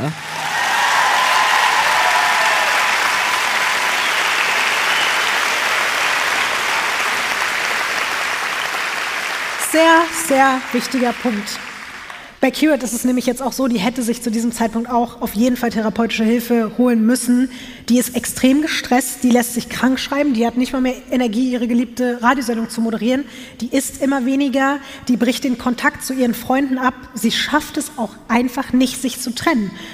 Und sie plant jetzt trotz allem also wirklich trotz dieser acht Millionen geplatzten Versuche und trotz diesem ganzen Druck und Eifersucht und so weiter, plant sie jetzt Versuch Nummer 825 seiner Ausreise aus New York und sie hat das Gefühl, dass es dieses Mal wirklich klappt. Kirit kauft neue Möbel, damit er auch Platz für seine Sachen hat. Sie lässt ihr Badezimmer renovieren. Sie plant ein riesengroßes Essen, bei dem ihre komplette Familie Bobby endlich kennenlernen soll. Aber am Tag seines Abflugs streiten die beiden sich so doll am Telefon, dass er einen Herzinfarkt bekommt. Mhm. Sie muss das alles mit anhören, mal wieder am Telefon live und dann bricht auch noch die Leitung ab. Mhm. Und Kirit reicht es jetzt, sie packt ihre Sachen und fährt zum Heathrow Airport. Gerade als sie da am Check-in-Schalter ist, ruft eine Cousine von Bobby bei ihr an und sie macht Kirit jetzt totale Vorwürfe und gibt ihr die Schuld auch noch am Herzinfarkt von Bobby. Kann ich ganz kurz fragen, weiß denn Bobby, dass Kirat sich auf dem Weg nach... Ja, sie ähm, hat, als er da so mit dem Herzinfarkt am Telefon hat sie die ganze Zeit gesagt, ich komme jetzt, ich komme jetzt, ich komme jetzt. Und er war halt schon die ganze Zeit, nein, du machst mich so fertig und deinetwegen geht es mir so schlecht und so. Also eigentlich hat er ihr sogar schon gesagt, du sollst nicht kommen. Und auch so, ich darf dir eh nicht sagen, welchem Krankenhaus ich bin, aber sie meinte eben, ich komme jetzt doch. Sie steht da jetzt dann eben am Flughafen und sie fühlt sich ganz, ganz schlimm und die Cousine sagt ihm aber eben so, der will dich nicht sehen und Sie ist einerseits unglaublich wütend und andererseits hat sie totale Angst um ihn. Und für sie ist es aber so ein bisschen so ein Wendepunkt. Also eigentlich ist es gut, weil sie sagt jetzt, okay, jetzt reicht's mir. Ich, ich gehe kaputt, ich kann es einfach nicht mehr. Und sie will keine Zeit mehr verschwenden, nicht noch ein Jahr ohne die Liebe irgendwie ihres Lebens in ihrer Nähe sein zu müssen, nicht noch ein Jahr voller Streit. Sie sagt ihm jetzt, dass sie ihn braucht und dass diese Beziehung endgültig beendet ist, wenn er nicht innerhalb der nächsten Wochen nach London kommt. Es ist jetzt Anfang 2018, als er ihr schreibt, dass das ihr gemeinsames Jahr wird. 2018, ne? Erste Nachricht 2010. Nur noch mal zur Erinnerung. Die acht Jahre sind das eine, aber die sind ja auch schon eben seit über vier Jahren zusammen. Das kommt ja auch noch mal dazu. Er hat einen Flug gebucht nach London, nur ein paar Tage nach ihrem Geburtstag im Februar. Für sie ist jetzt klar, okay, die beiden werden sich jetzt endlich in die Arme nehmen und endlich wird alles gut. Und sie ist dann auch irgendwie so dankbar und glücklich, weil sie wirklich weiß, okay, er hat ihr sogar Flugdaten geschickt und so weiter und sie vergisst einfach den ganzen Stress und freut sich nur, ihn endlich bei sich haben zu können. Ines, was glaubst du? Wird er dieses Mal nach London kommen? Nein. Doch. Was? Ja, Tatsächlich. Im März 2018 landet er mit einem Flieger in Heathrow. Aber ein Wiedersehen wird es an diesem Tag erstmal nicht geben. Kirat, die krasserweise wirklich auch nur ein paar Kilometer vom Flughafen entfernt wohnt, ich habe mir sogar Bilder angeguckt, da fliegen die Flugzeuge über die Häuser und sie kann von ihrer, also von dem Haus von ihren Eltern aus die Flugzeuge sehen, die starten und landen. Und an diesem Tag steht sie die ganze Zeit da weil er ihr sagt, er kann erstmal nicht abgeholt werden, auch wieder aus Sicherheitsgründen. Er muss dann da erstmal an irgendeinen sicheren Ort gebracht werden und sie steht die ganze Zeit da und irgendwann sieht sie das Flugzeug, das halb landet und sie weint vor Freude und ist so, okay, da ist er, endlich ist er in meiner Nähe nach all der Zeit, aber es zerreißt sie natürlich trotzdem, dass sie, dass sie wieder nicht in seiner Nähe sein kann, obwohl er so nah ist jetzt. Und weil er dann eben auch so fertig ist und dann da erstmal an einen sicheren Ort gebracht wird, ist es so, dass sie sich auch an dem Tag nicht sehen können. Er sagt ihr dann aber sogar, wo er ist, nämlich im Marriott Hotel in South Kensington. Und Kirit will am nächsten Tag dahin fahren. Und dann telefonieren die beiden und auf einmal sagt er, er ist nicht bereit, sie zu sehen. Körperlich und emotional. Kirit kann es natürlich kaum aushalten, so, man, der Typ ist jetzt einfach Katzensprung entfernt von ihr und sie will ihn einfach treffen. Ich würde einfach fahren. Du? Das macht sie jetzt auch. Ja, okay. Ich würde es auch machen. Ja. Also ich hätte mir auch gedacht, wenn sie es nicht getan hätte, sie steigt in ein Taxi, sie fährt zum Marriott Hotel, sie fragt an der Rezeption nach ihm, weil er ihr auch nicht seine Zimmernummer verraten hat. Und man sagt ihr dort, dass es keinen Gast mit seinem Namen gäbe. Ja, Überraschung. Aber der hat bestimmt unter den anderen Namen eingecheckt, weil er ja total top secret unterwegs ist. Komischerweise mit seinen anderen Frauen war er nicht so top secret unterwegs, ne? Da ging das dann. Ja, komisch. Ja. Sehr, sehr komisch. Und es ist genau das, was du sagst. Also die beiden sprechen dann miteinander, sie konfrontiert ihn und er sagt dann, ich bin oben auf dem Zimmer. Ich habe dich sogar schon gesehen, als ich aus dem Fenster geguckt habe. Aber er sagt halt, das, das Hotel wurde sicherheitsmäßig gebrieft und die dürfen natürlich niemandem sagen, dass er dort wohnt. Und er entschuldigt sich bei Kirit und er sagt aber, es tut mir leid, ich kann nicht runterkommen. Es, es ist zu krass, es geht mir so schlecht gerade und die posttraumatische Belastungsstörung und ich, ich, es geht heute nicht. Tagelang hält er sie hin. Er versetzt sie sogar bei diesem großen Kennenlernessen mit ihrer Familie. Und das finde ich auch so, also das ist, es ist so schlimm. Sie wiederum lügt jetzt sogar ihre Mutter an, um Bobby zu schützen und sagt halt, ja, ich habe ihn schon getroffen und es geht ihm so schlecht und sie erzählt halt, die hätte sich um ihn gekümmert und er wäre jetzt im Krankenhaus, weil er eben aus gesundheitlichen Gründen nicht in der Lage ist und fängt jetzt sogar auch an, ihre Familie zu belügen. Aber als Kirit und Bobby ein paar Tage später telefonieren und er sagt, es würde ihm jetzt eben gerade wirklich wieder so schlecht gehen, dass er in Kensington vorm Krankenhaus steht, fällt Kirit etwas auf. Sie kennt diese Ecke und dort ist tagsüber immer extrem viel Verkehr und Lärm. Und sie fragt fünfmal nach, bist du gerade wirklich vor dem Krankenhaus? Und er sagt immer wieder, ja, ja, ich gehe da jetzt gleich rein und ich melde mich später. Und bei Bobby ist es im Hintergrund aber total ruhig. Es ist diese eine Kleinigkeit, die bei Kirit das Fass zum Überlaufen bringt. Zum Glück. Zum Glück. Ja. Gott sei Dank. Ja. Sie hat ihn seit acht Jahren nicht gesehen und sie weiß seit acht Jahren irgendwie anscheinend nicht so richtig genau, wer er ist und wo er ist und was er macht und jetzt reicht's ihr. Was würdest du sagen, was, was ist jetzt der nächste Step? Was macht sie jetzt? Jetzt aber richtig hier, Freundchen, so nicht. Weißt du? Also, you cannot verarsch me die ganze Zeit. Also, äh, offensichtlich you can, but now, not anymore. Not with me. Äh, I fuck the Praktikant jetzt from the radio station and then I blockiere you forever. Wäre eine Maßnahme? Aber das halt in nett. Also so wie sie immer redet und charmant und mit einer schöneren Stimme. Ich finde, das klingt eigentlich wirklich nach einem guten Plan, aber ich finde, ihr Plan ist auch super. Sie engagiert einen Privatdetektiv. Clever. Finde ich nämlich auch sehr, sehr schlau. Ja. Sie will eigentlich gar nicht so viele Informationen. Das finde ich auch verrückt. Aber ganz kurze Sache, das ist irgendwie in Deutschland nicht so weit verbreitet, oder? Also das ist so Sollten eine wir mal Sache- einführen, Ich oder? wollte gerade sagen, statt Stalking lieber Privatdetektivinnen, ne? Ihr könnt auch mich engagieren. Ja. Ich ähm, mache das gerne für euch. Ich bin wirklich gut da drin. Ich glaube das, Lotti. Ich finde alles raus. Und Oh, das ich hätte schon Bock irgendwie. sag mir, wer. Ich, Ja, du, ich sag dir das hinter der Bühne, Okay, sag ich gut. dir wer. Bei ihr finde ich es jetzt so krass, weil ich an ihrer Stelle wür- würde sagen, so, okay, gib mir alle Informationen, die du haben kannst. Und sie ist wirklich so, ich will gar nichts wissen. Ich möchte nur wissen, wo dieser Typ ist. Aber würdest du auch so einen Hut tragen? Klar, Ja? Weil das wäre mir wichtig. natürlich. Ja. Ich mache Charlotte. Charlotte, na klar. Ja. Zieh mir so einen Mantel an und Ja. dann ein Loch irgendwo in die Zeitung und ist alles kein Problem. Ich bin ja, wie gesagt, auch so, so ein Loch in die Zeitung, ganz undercover. das, was sie jetzt eben da macht, ist für mich ein Albtraum, weil ich würde, wie gesagt, alles wissen wollen. Sie ist so, okay, sag mir einfach nur die Adresse, wo ist dieser Typ und dann werde ich ihn zur Rede stellen. Mehr will ich nicht wissen. Und tatsächlich dauert es nur ein paar Tage, bis der Privatdetektiv herausgefunden hat, wo Bobby sich aktuell aufhält. Er ist nicht in Kensington im Krankenhaus, auch Mhm. Mhm. nicht in dem Hotel, aber er ist tatsächlich in Großbritannien. Der war aber auch nie weg, oder? Er ist genau in der Stadt, in der Kirit ihn vor acht Jahren zufällig auf der Party getroffen hat, nämlich in Brighton. Und wisst ihr, was mir vorhin aufgefallen ist? Der Typ, mit dem ich damals geschrieben habe, der hat in Brighton Oh gewohnt. mein Gott, Lotti. Mir vorhin aufgefallen. Welches Jahr? Lotti, welches Jahr? 2019? Oh Gott.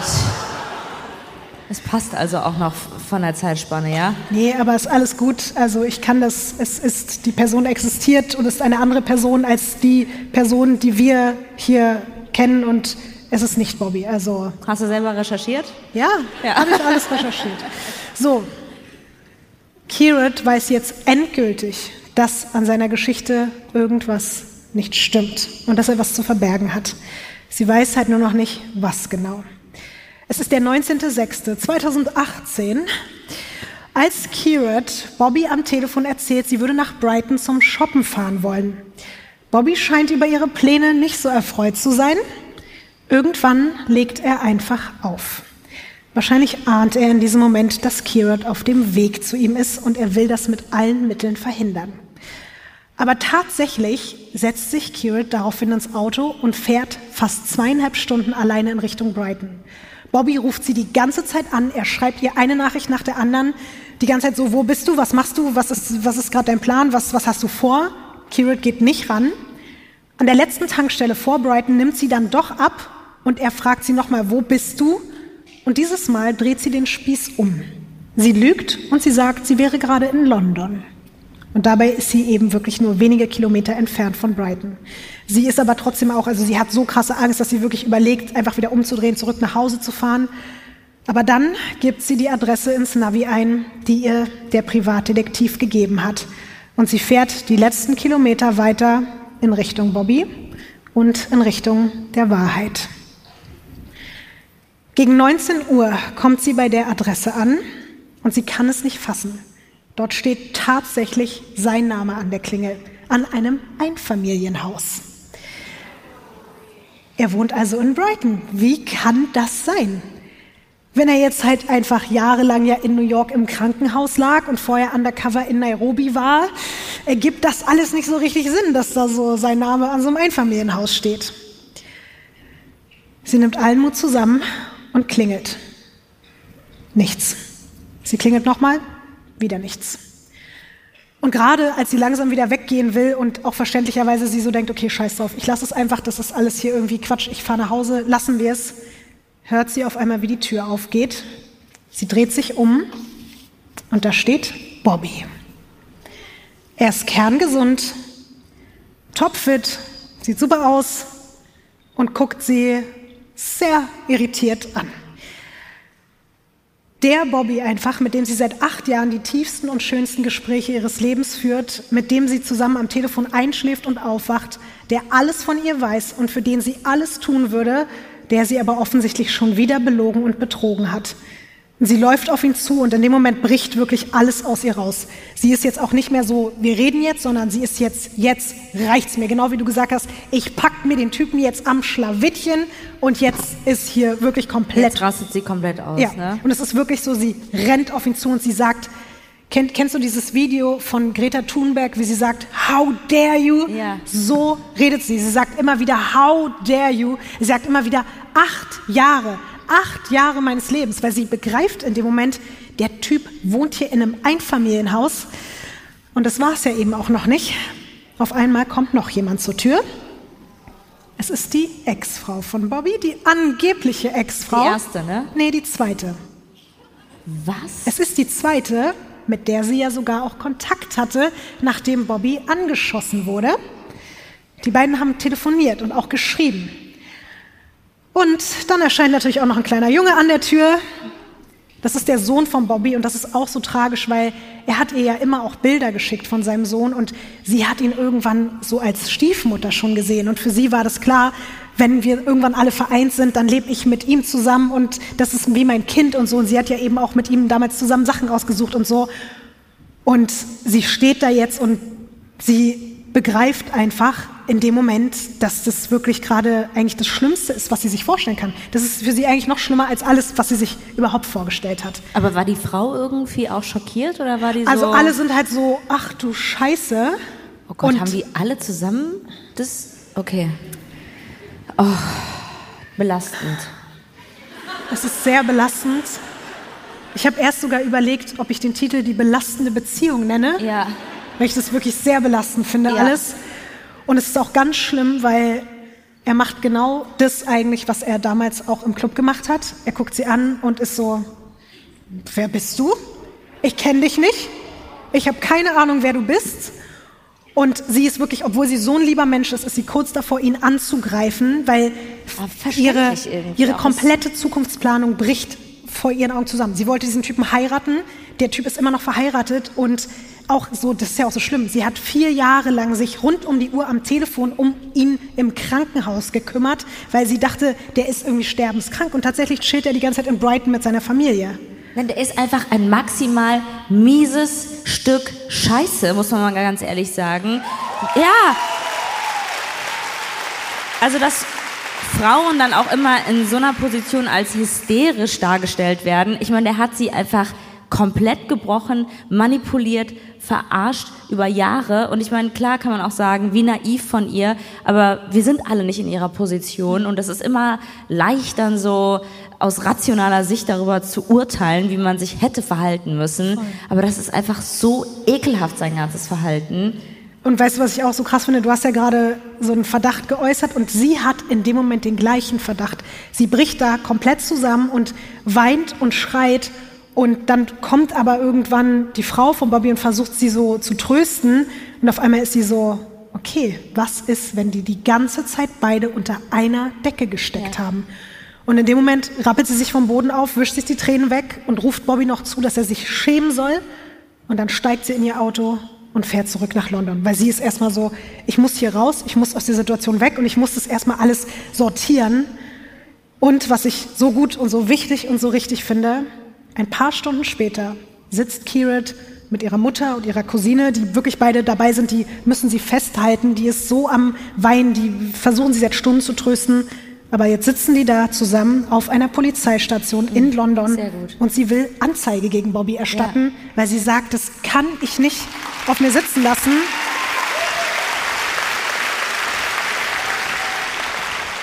Gegen diesen Geheimagenten, ne?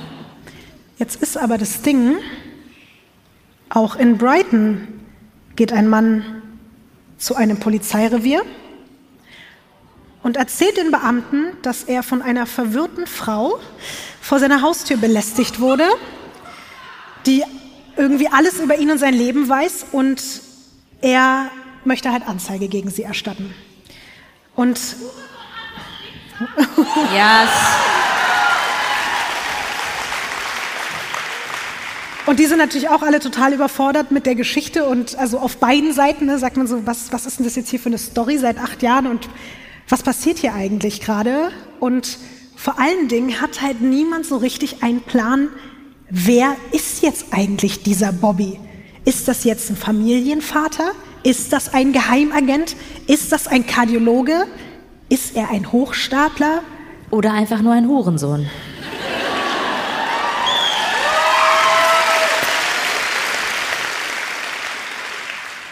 Ich habe mir gedacht, weil das jetzt hier die vorletzte Show ist und weil ich es ein bisschen anders machen wollte als sonst, Kommt Bobby jetzt. ein bisschen.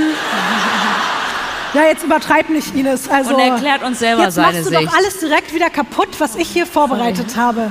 Das ist genauso wie zu hoch schätzen. Danke für nix. Also, ich wollte sagen, ich wollte es ein bisschen investigativer gestalten. Und ihr habt ja jetzt heute schon mitbekommen, ich bin ganz gut bei Facebook ne? mit dem Recherchieren. Und ich habe mir irgendwann gedacht, vielleicht schaffe ich es ja auch, sein Profil zu finden, sein aktuelles Facebook-Profil. Und nach ein paar Stunden Charlotte-Recherche habe ich es gefunden. Aber sag jetzt bitte nicht, dass du angefangen hast, mit ihm zu schreiben. Und da jetzt in so ein Ding geraten bist. Also, ich bin dann mal nach Brighton geflogen und Hier geht gleich so ein Klingelbeutel rum. Er braucht Geld. für nein, seine also mach dir keine OP. Sorgen. Aber ich habe mich getraut, ihm zu schreiben. Und was ich ihm geschrieben habe, das darfst du dir jetzt angucken. Und ihr auch. Ich hoffe, du hast so ein Englisch benutzt, wie ich es benutzen würde. Du darfst es jetzt vorlesen. Okay. Dear Mr. äh, sehe ich ehrlich gesagt nicht. My name is Lottie. Ist ja so. Ja. And I am one of the hosts. Ja, wieso steht da mein Name eigentlich nicht dabei? I am one of the hosts and the other host is Ines Agnoli. Ich wollte dich you da maybe nicht know mit- her von her great dances auf Instagram. Ich wollte dich da nicht mit reinziehen. Hätte sie aber ruhig können. Of the German True Crime podcast, Weird Crimes.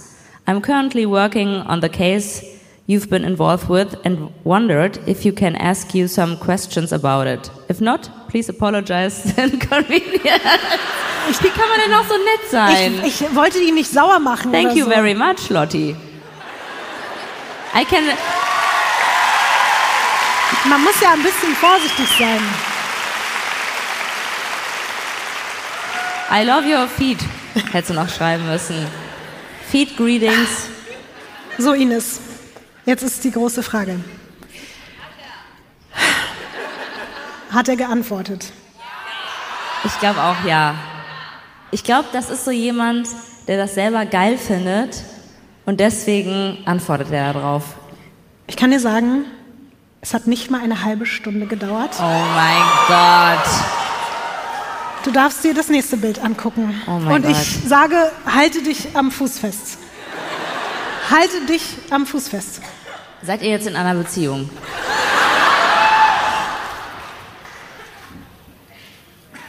Hello, Miss. Everything you read about the case is a lie. Only I can tell you the truth. Oh mein Gott! Also ich war ja eigentlich ganz nah dran, oder? Erzählt er uns jetzt die Wahrheit? Du darfst auch das nächste Bild umdrehen. Das ist nochmal genau das Gleiche. Ach so, oh mein Gott! Rufen wir ihn jetzt an? Nein, Ines, Ines, Doch, lass mal anrufen. Ines, halt, stopp. Ines,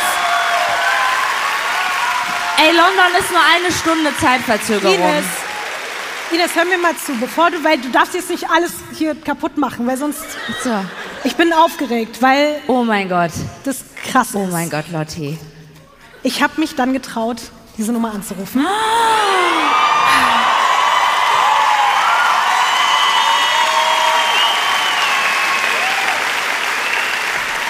Und ich habe tatsächlich mit ihm gesprochen.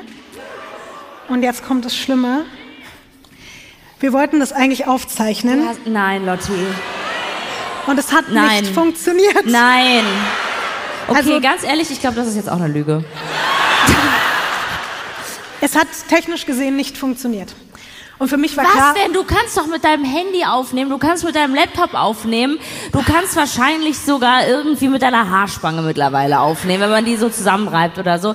Frag mich doch einfach. Wir haben hier ein tolles Ines, Technikteam. das war eine so- Überraschung für dich. Wie soll ich dich denn fragen? Frag doch unsere Techniker, bis auf den am Anfang diesen Moment sind die eigentlich mega großartig. Die machen tolles Licht hier. Die machen hier diesen ganzen Hintergrund. Die machen die Bäume, die Füße, all das. Okay, Ines. Du hast natürlich recht mit allem, was du sagst, aber der Punkt war, natürlich konnte ich das nicht auf mir sitzen lassen. Und ich war so, okay, das kann nicht sein. Es muss jetzt irgendwie eine Möglichkeit geben, das anders zu lösen. Und deswegen habe ich mir gedacht, hingeflogen? nein. Okay. Jetzt lasst mich ganz kurz aussprechen. Deswegen habe ich mir gedacht, okay,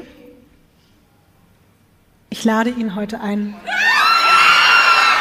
live in die Show zu kommen.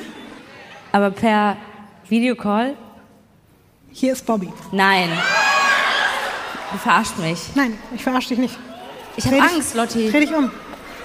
Oh mein Gott!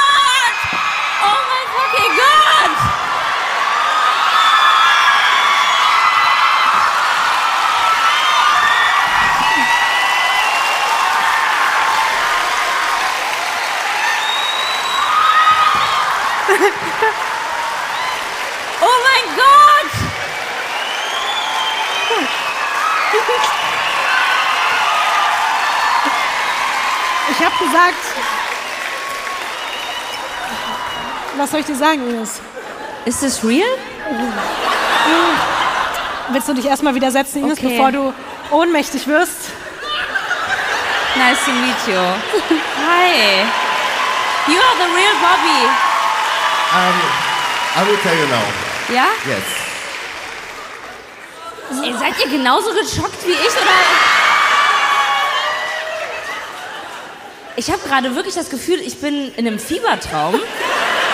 Ich träume wirklich absurde Scheiße, aber ist das, könnt ihr mir mal alle ganz kurz sagen, dass das echt ist?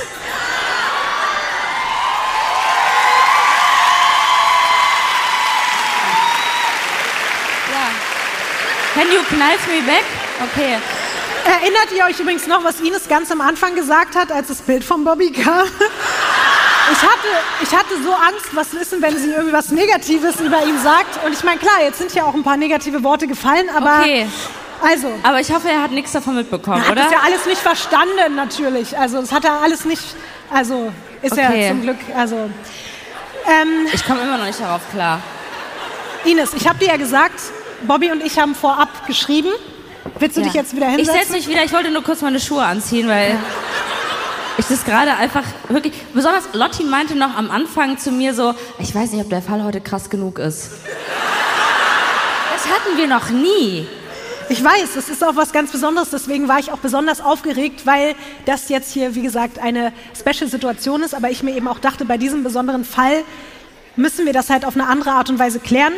Und jetzt kommen wir zum Punkt. Bobby und ich haben ja vorab geschrieben und er hat ja gesagt, dass alles, was man eben über den Fall gehört hat und auch alles, was ich euch heute über den Fall erzählt habe, Lügen sind und dass eben nur er die Wahrheit sagen kann. Und deswegen habe ich ihn eben auch eingeladen, um die Wahrheit zu sagen. Also, Bobby, sag uns doch gerne die Wahrheit. Vielen Dank, Lotti.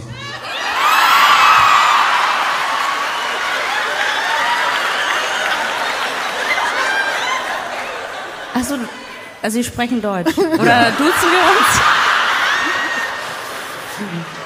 Liebes Publikum, lieber Ines, ja, also, ich bin definitiv nicht Bobby. Das steht schon mal fest. Ja? Ich heiße Fabio und ich bin ein Schauspieler. Sorry. Aber ihr alle wurde gerade gescammt. Lotti, du Arschloch! Du bist eigentlich das wahre Arschloch. Wirklich. Erstmal einen Applaus für Fabio. Ja!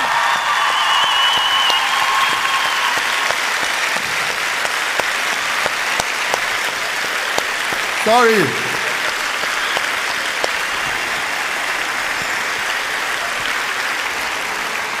Ihr habt's auch alle gedacht. Okay. Aber der bleibt noch, oder? Ines, ich muss es kurz erklären, weil ihr euch jetzt vielleicht alle denkt, was ist hier los? Allen voran auch du. Und ich wollte diesen Fall unbedingt live machen, aber mir war klar, ich muss euch ein Bild von Bobby zeigen, weil sonst werdet ihr von Anfang an alle checken, dass da was nicht stimmt. Ich kann aber kein Bild von dem Bobby zeigen, über den wir gerade gesprochen haben, der da auf der Polizeiwache sitzt. Denn tatsächlich ist der echte Bobby auch eines der Opfer des Scams. Okay, also Sie Warte. Bobby selbst. Bobby selbst, also der Bobby, den wir gerade in der Geschichte kennengelernt haben, der möchte seine Privatsphäre schützen. Deswegen brauchte ich jemanden, der für mich erstmal Bobby sein kann. Also habe ich Fabio engagiert, den Schauspieler. Übrigens auch unfassbares Danke an Leon, der hat mir ganz, ganz doll dabei geholfen. Wirklich, das war sehr, sehr aufregend und anstrengend.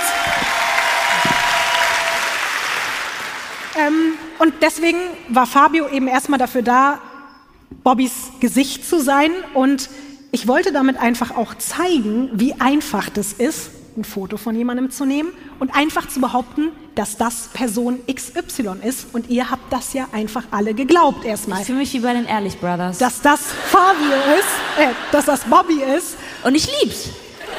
Und genauso habt ihr jetzt alle geglaubt, dass dieser Facebook-Chat echt ist. Und der ist natürlich komplett gefaked. Diese Facebook-Kommunikation hat nie stattgefunden. Was ist denn noch echt, Lotti? Ja. Ich möchte, dass ihr das alle jetzt für die Auflösung der Geschichte im Hinterkopf behaltet, dass sowas eben schnell gehen kann, dass man Dinge glaubt und dass es auch super schnell gehen kann, dass man gescampt wird, vor allem von jemandem, den man kennt und jemandem, dem man vertraut. Und das ist so ein bisschen jetzt schon mal die Moral von der Geschichte. Und ich danke dir, Fabio, für deine Zeit. gerne. Vielen Gerne. lieben Dank. Gerne. Wirklich. Ganz großer Auftritt. Vielen, vielen lieben Viel Dank. Spaß. Ich umarme dich nochmal. Ciao. Danke. Boah, und ich habe so viel Knoblauch gegessen. Oh, Lotti, was ist das jetzt? Schulst du uns hier alle noch, oder? Boah. Das ist so krass. Ich habe gerade das Gefühl, ich bin kurz vor einem Burnout. Ja, ich auch. Und in so einer Parallelwelt, so Inception-mäßig, wo ich selber nicht mal checke, was ist jetzt noch die echte Welt und was nicht mehr. Ich hatte so Angst, dass es alles schief geht. Ich hab, es war so aufregend und ich bin so froh, dass es alles geklappt hat und dass ihr mir alle geglaubt habt. Ah, Aber genau das, also ich wollte diese Inception, ich wollte, dass ihr euch jetzt alle fragt, hä, warte mal, wer, wie, wo, was, warum, weil genau so ist es jetzt eben auch in der Geschichte.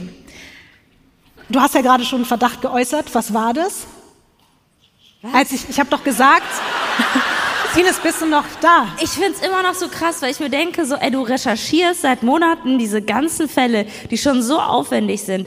Du schaffst es in deinem ganzen Storytelling, das jedes Mal so zu machen, dass du den fetten, fettesten Plot-Twist da irgendwie einbaust.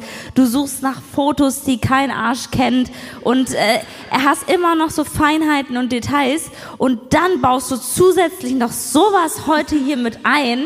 Kein Wunder, dass du nicht mehr schläfst.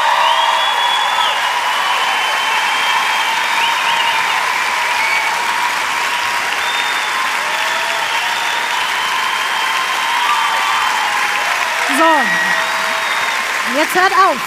Nicht, dass ich noch weinen muss. Wir sind ja noch nicht mal am Ende der Geschichte, ne?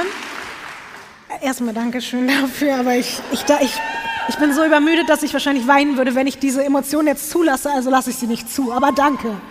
Ähm, ich habe dir ja gerade erzählt, dass auch der echte Bobby Opfer eines Scams ist. Und was hast du dann in dem Moment gesagt? Ich, was nicht so nettes, was ich jetzt erstmal wieder zurücknehmen würde und gucken würde, wie die Geschichte weitergeht.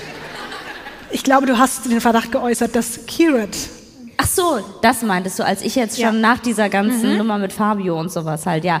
Okay, genau, deswegen dachte ich kurzzeitig, weil du schaffst es ja auch immer, Personen sehr gut darzustellen, die dann am Ende eigentlich die wahren Arschlöcher sind. Und deswegen hatte ich kurzzeitig darüber nachgedacht, ob Kirat halt eigentlich diejenige ist, die die Scammerin ist. Wir sind jetzt wieder bei Kirat und die sitzt am Morgen nach der Begegnung mit Bobby immer noch total fertig in ihrem Elternhaus. Sie ist nicht die Scammerin.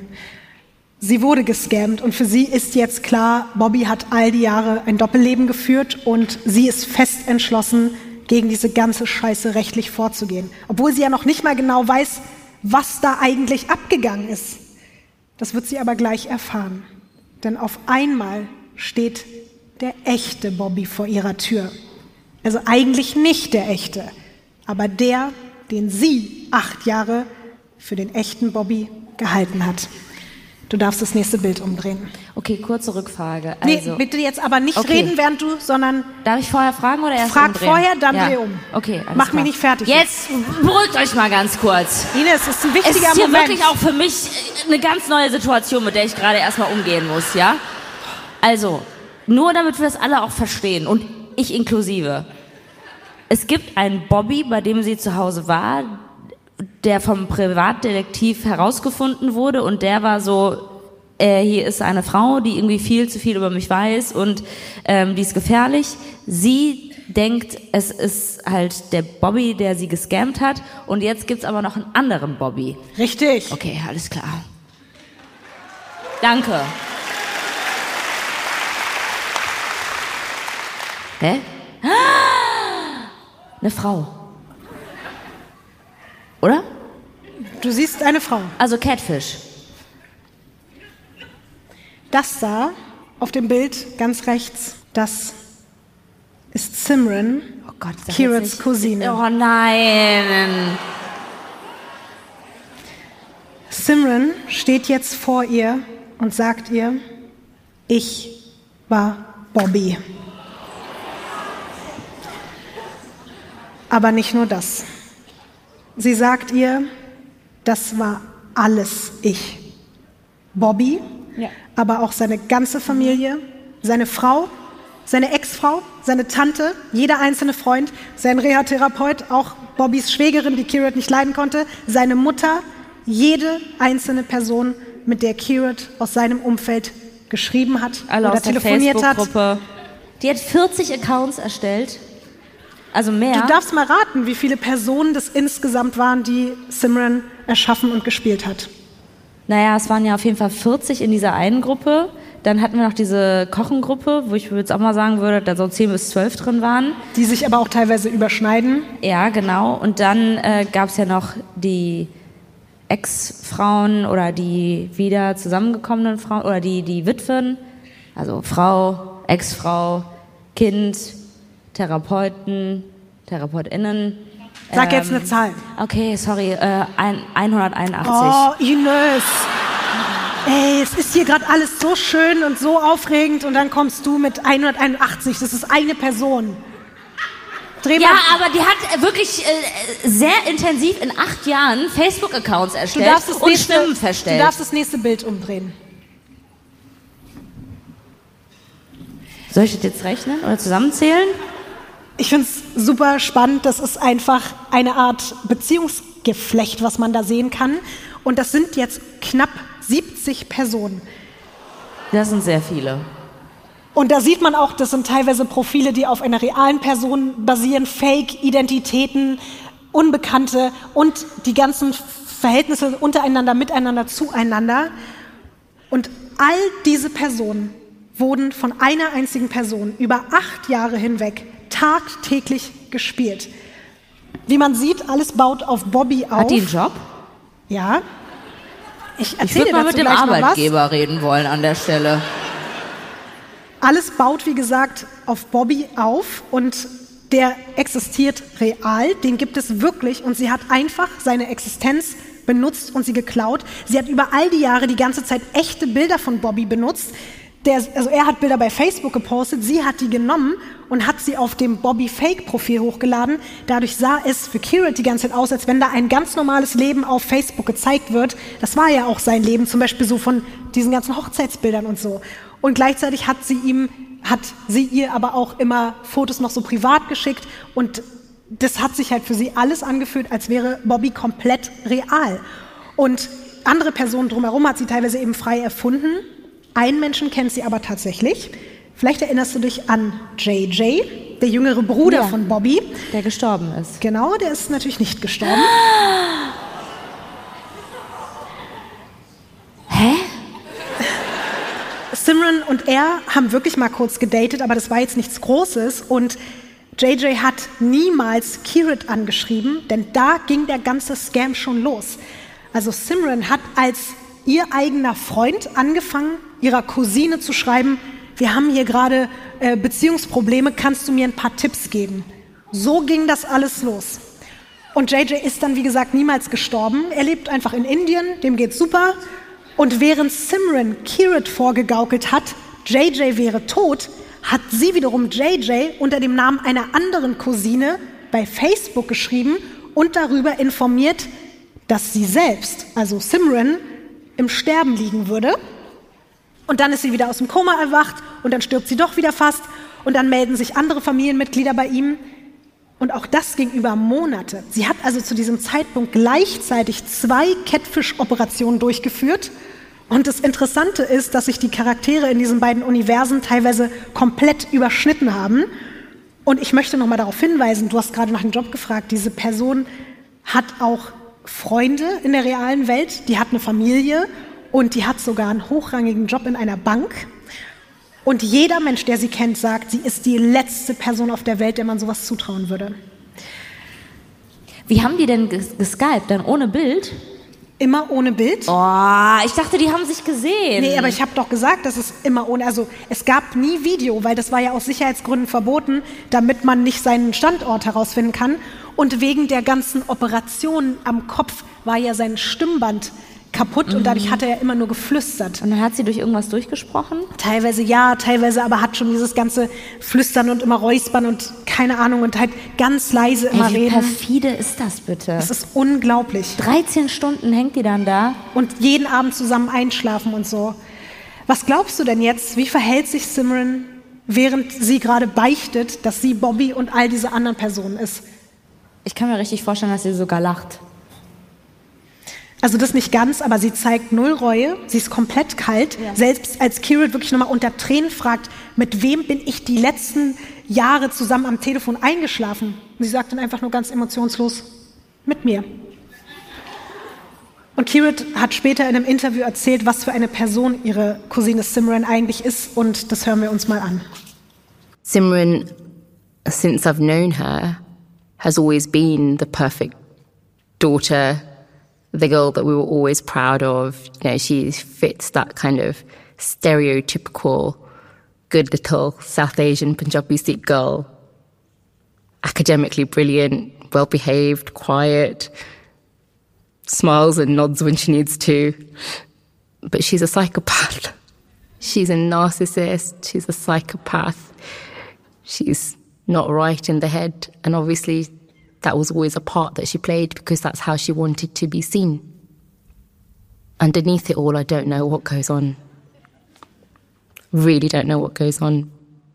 Weißt du, deswegen glaube ich einfach auch Menschen nicht, wo zu viel perfekt nach außen hin ist. Weißt du, wo alles irgendwie, ja, hier läuft's, hier perfekt irgendwie alles und hier weiße Bettwäsche und immer gebügelt und so.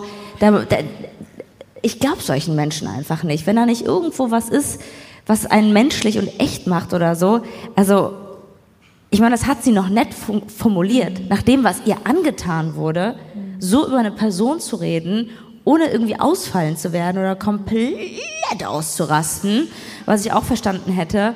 Aber ja, also sie scheint eine absolute Psychopathin zu sein. Und ich will auch noch mal dazu sagen, als das Ganze angefangen hat, war Simran 17 Jahre alt. Da hat das Ganze, also das muss man sich mal vorstellen. Und sie hat auch immer wieder so Aktionen gemacht, was ich halt so krass finde. Also um dir mal die Skrupellosigkeit auch dieser Person noch aufzuzeigen. Eine Anekdote, als irgendwann einfach Kirits Oma im Krankenhaus liegt und auch die kennen sich familiär, es ist zwar nicht ihre gleiche Oma, aber die, die ganzen Familien sind so eng miteinander und diese Oma von, von Kirit hat halt krasse Herzprobleme und natürlich denkt sich Kirit, ey, ich bin mit einem Kardiologen zusammen, Bobby soll mal mit ihr sprechen. Und es ist dann sogar so, dass sie vermeintlich Bobby die ganzen Arztberichte und Medikamentenpläne von der Oma schickt und Simran telefoniert dann eine halbe Stunde als vermeintlicher Kardiologe, als vermeintlicher Bobby mit dieser Oma und erzählt ihr, dass sie andere Medikamente nehmen soll und dass sie das an ihre Ärzte weitergeben soll und solche Sachen und gibt ihr da irgendwelche medizinischen Tipps. Und es ist so herzzerreißend. Die Oma von Kirit ist dann noch so, oh, und Bobby ist so toll und ich hoffe, ihr heiratet und ich hoffe, ich erlebe eure Hochzeit noch und so. Und ein paar Wochen, nachdem die Medikamentenumstellung erfolgt ist, stirbt dann einfach Kirits Oma. Man kann natürlich jetzt nicht sagen, dass das Simran war oder nicht, aber am Ende zeigt es halt wirklich, die hatte gar keine Skrupel. Und es gibt hunderte solcher Geschichten über die Jahre hinweg. Und Simran hat halt vor allem durch dieses riesige Netzwerk an Vertrauenspersonen und Menschen aus der Sikh-Community dafür gesorgt, dass Kirit, egal wie abstrakt und unglaubwürdig ihr das teilweise auch wirklich immer wieder erschienen ist. Sie meint ja immer wieder, das ist alles wie ein Film, aber sie hat immer wieder gedacht, das muss doch wahr sein, wenn das alle bestätigen. Also das lief ja, wie gesagt, nicht nur über Facebook. Es war, wir haben ja gerade schon gesagt, wie viele Personen, aber es gab jede einzelne Person hatte noch mal mehrere E-Mail-Adressen. Die hatte die, insgesamt hatte die 100 verschiedene E-Mail-Adressen für all ihre Personen kreiert. Die hatte 40 verschiedene Telefonnummern und dazu eben bis zu 90 verschiedene Facebook-Profile. Manche hatten zwei, manche drei. Also das ist ein unglaubliches, riesengroßes Komplott gewesen. Die Frage ist jetzt, Ines, was glaubst du, wie reagiert die Polizei auf diese ganze Sache? Hm, nichts.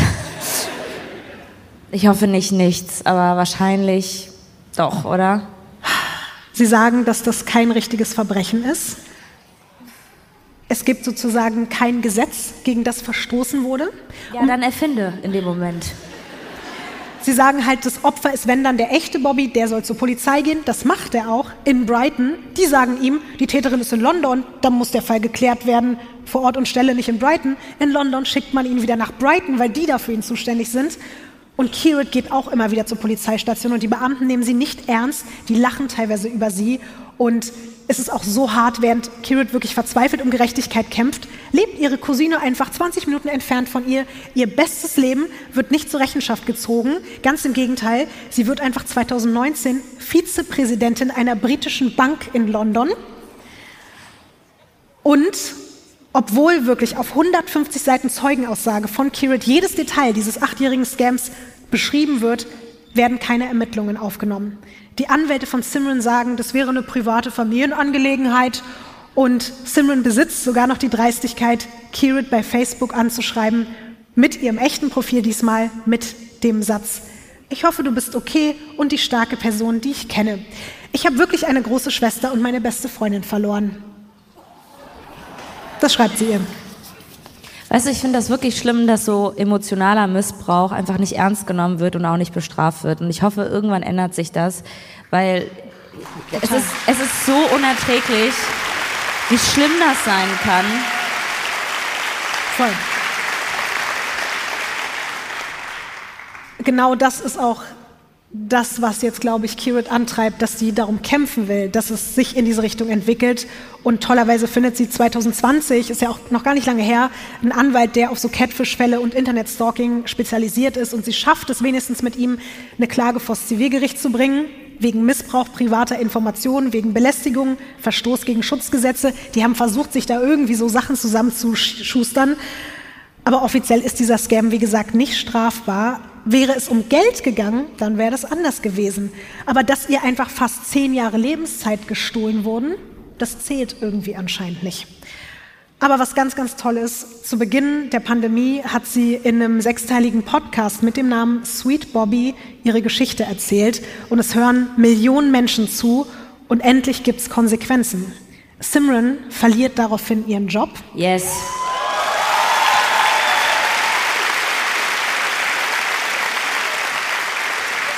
Aber die macht weiter damit, die schlimmste Person der Welt zu sein. Sie und ihre Anwälte behaupten jetzt einfach, Kirit hätte die ganze Zeit gewusst, dass Simran Bobby ist. Und sie hätte es nur nicht aufgehalten, weil sie die Aufmerksamkeit und die Aufregung so genossen hätte, die sie sonst im Leben nicht hatte. Mhm, kennt man ja. Was ich so ekelhaft finde. Und Simran wäre ja noch ein Kind gewesen und Kirit die Erwachsene, die das alles beenden hätte müssen. Und es kommt dann tatsächlich leider nicht zu einem richtigen Verfahren aber auch nur ein, also mini kleiner Trost ist dann wenigstens, dass sie eine kleine finanzielle Entschädigung bekommt und so ein semi-privates Entschuldigungsschreiben. Das ist auch absurd, weil Simran sagt mit ihren Anwälten, du darfst es nicht veröffentlichen, sie darf es genau 30 Personen zeigen. Und Simran hat im Vorfeld entschieden, welche 30 Personen das sind. Also sie durfte es zum Beispiel ihrer Mutter, ihrem Vater, ihrem Bruder und so zeigen, aber sie darf es nicht veröffentlichen. Das heißt, bis heute wissen wir auch nicht, was da drin stand, weil sie darf darüber nicht reden. Es enthält aber keinerlei Erklärung dafür, warum sie ihrer eigenen Cousine und eigentlich laut eigenen Aussagen ihrer besten Freundin das angetan hat. Kirit hat den Kampf nach wie vor nicht aufgegeben. Sie ist fest entschlossen, nicht nur für sich, sondern zukünftig für alle Opfer und Überlebenden von Scams und Catfishing, auch ohne finanziellen oder physischen Schaden Gerechtigkeit zu bekommen. Und auch deswegen wollte ich den Fall hier heute unbedingt bei Weird Crimes erzählen. Denn nur weil offiziell nicht gegen bestehendes Gesetz verstoßen wurde, bedeutet das halt nicht, dass nicht trotzdem auch ein Verbrechen begangen wurde. Und wir wissen ja auch, dass sich Betroffene von solchen Geschichten immer sehr, sehr doll schämen, was halt das Schlimmste auch noch ist. Und dazu bekommt Kirit jetzt noch das letzte Wort für heute. I've spoken out now. This is now going to be attached to me for the rest of my life. I can't run away from this. But at the end of the day, there's nothing, there's no shame in it, there's no embarrassment in it because if you were in my shoes, you probably would have done the same. Also ich glaube, wir beide können ja sagen, oder? Ja.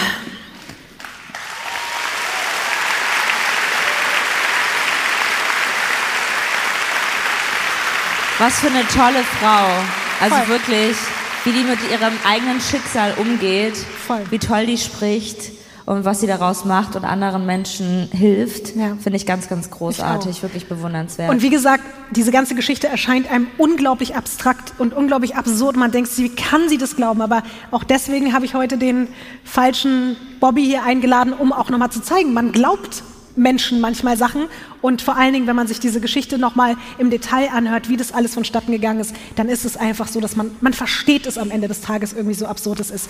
Ich finde es super krass auch, dass sie diesen Podcast gemacht hat und dass sie sich nicht mehr schämt und dass sich hoffentlich jetzt die Täterin weiter schämt, weil die ist jetzt halt so exposed, tut mir leid für sie, aber das geschieht ihr irgendwie auch recht.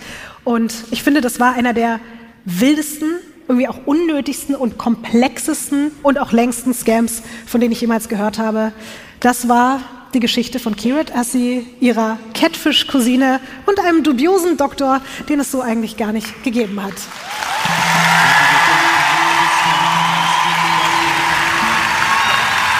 Ey, großen Applaus an Lotti. Wie absurd war das bitte heute? Ah, wirklich richtig, richtig krass, Lotti. Danke euch! Danke, danke, danke, danke.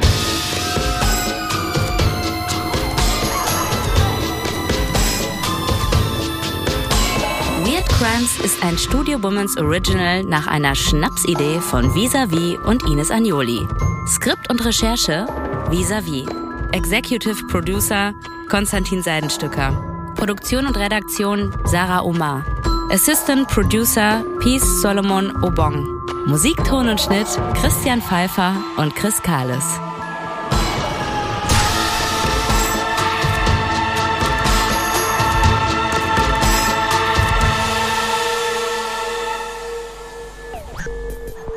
Neue Folgen von Weird Crimes hört ihr jeden zweiten Donnerstag überall, wo es Podcasts gibt. Und wenn ihr keine Episode verpassen wollt, dann folgt dem Podcast auf der Plattform eurer Wahl. Buh, Stefanie Giesinger hier. Mit mir habt ihr nicht gerechnet, oder? Ich bin nur kurz hier, um euch über meinen Podcast zu erzählen, G-Spot. Bei dem spreche ich über alle möglichen Themen, wie zum Beispiel Sex, Feminismus, Beziehungen und auch vergangene Beziehungen. In der aktuellen Folge spreche ich mit meinem Ex-Partner Markus Butler über alles, was wir so erlebt haben, was wir vielleicht sogar bereuen, wie wir uns jetzt fühlen, wie wir Liebe sehen und was wir uns für die Zukunft wünschen. Also, falls ihr Lust habt reinzuhören, würde ich mich sehr freuen. Bis dann! Diese Folge wurde dir präsentiert von Simon Mobile. Dein Mobilfunktarif von Waschbär Simon.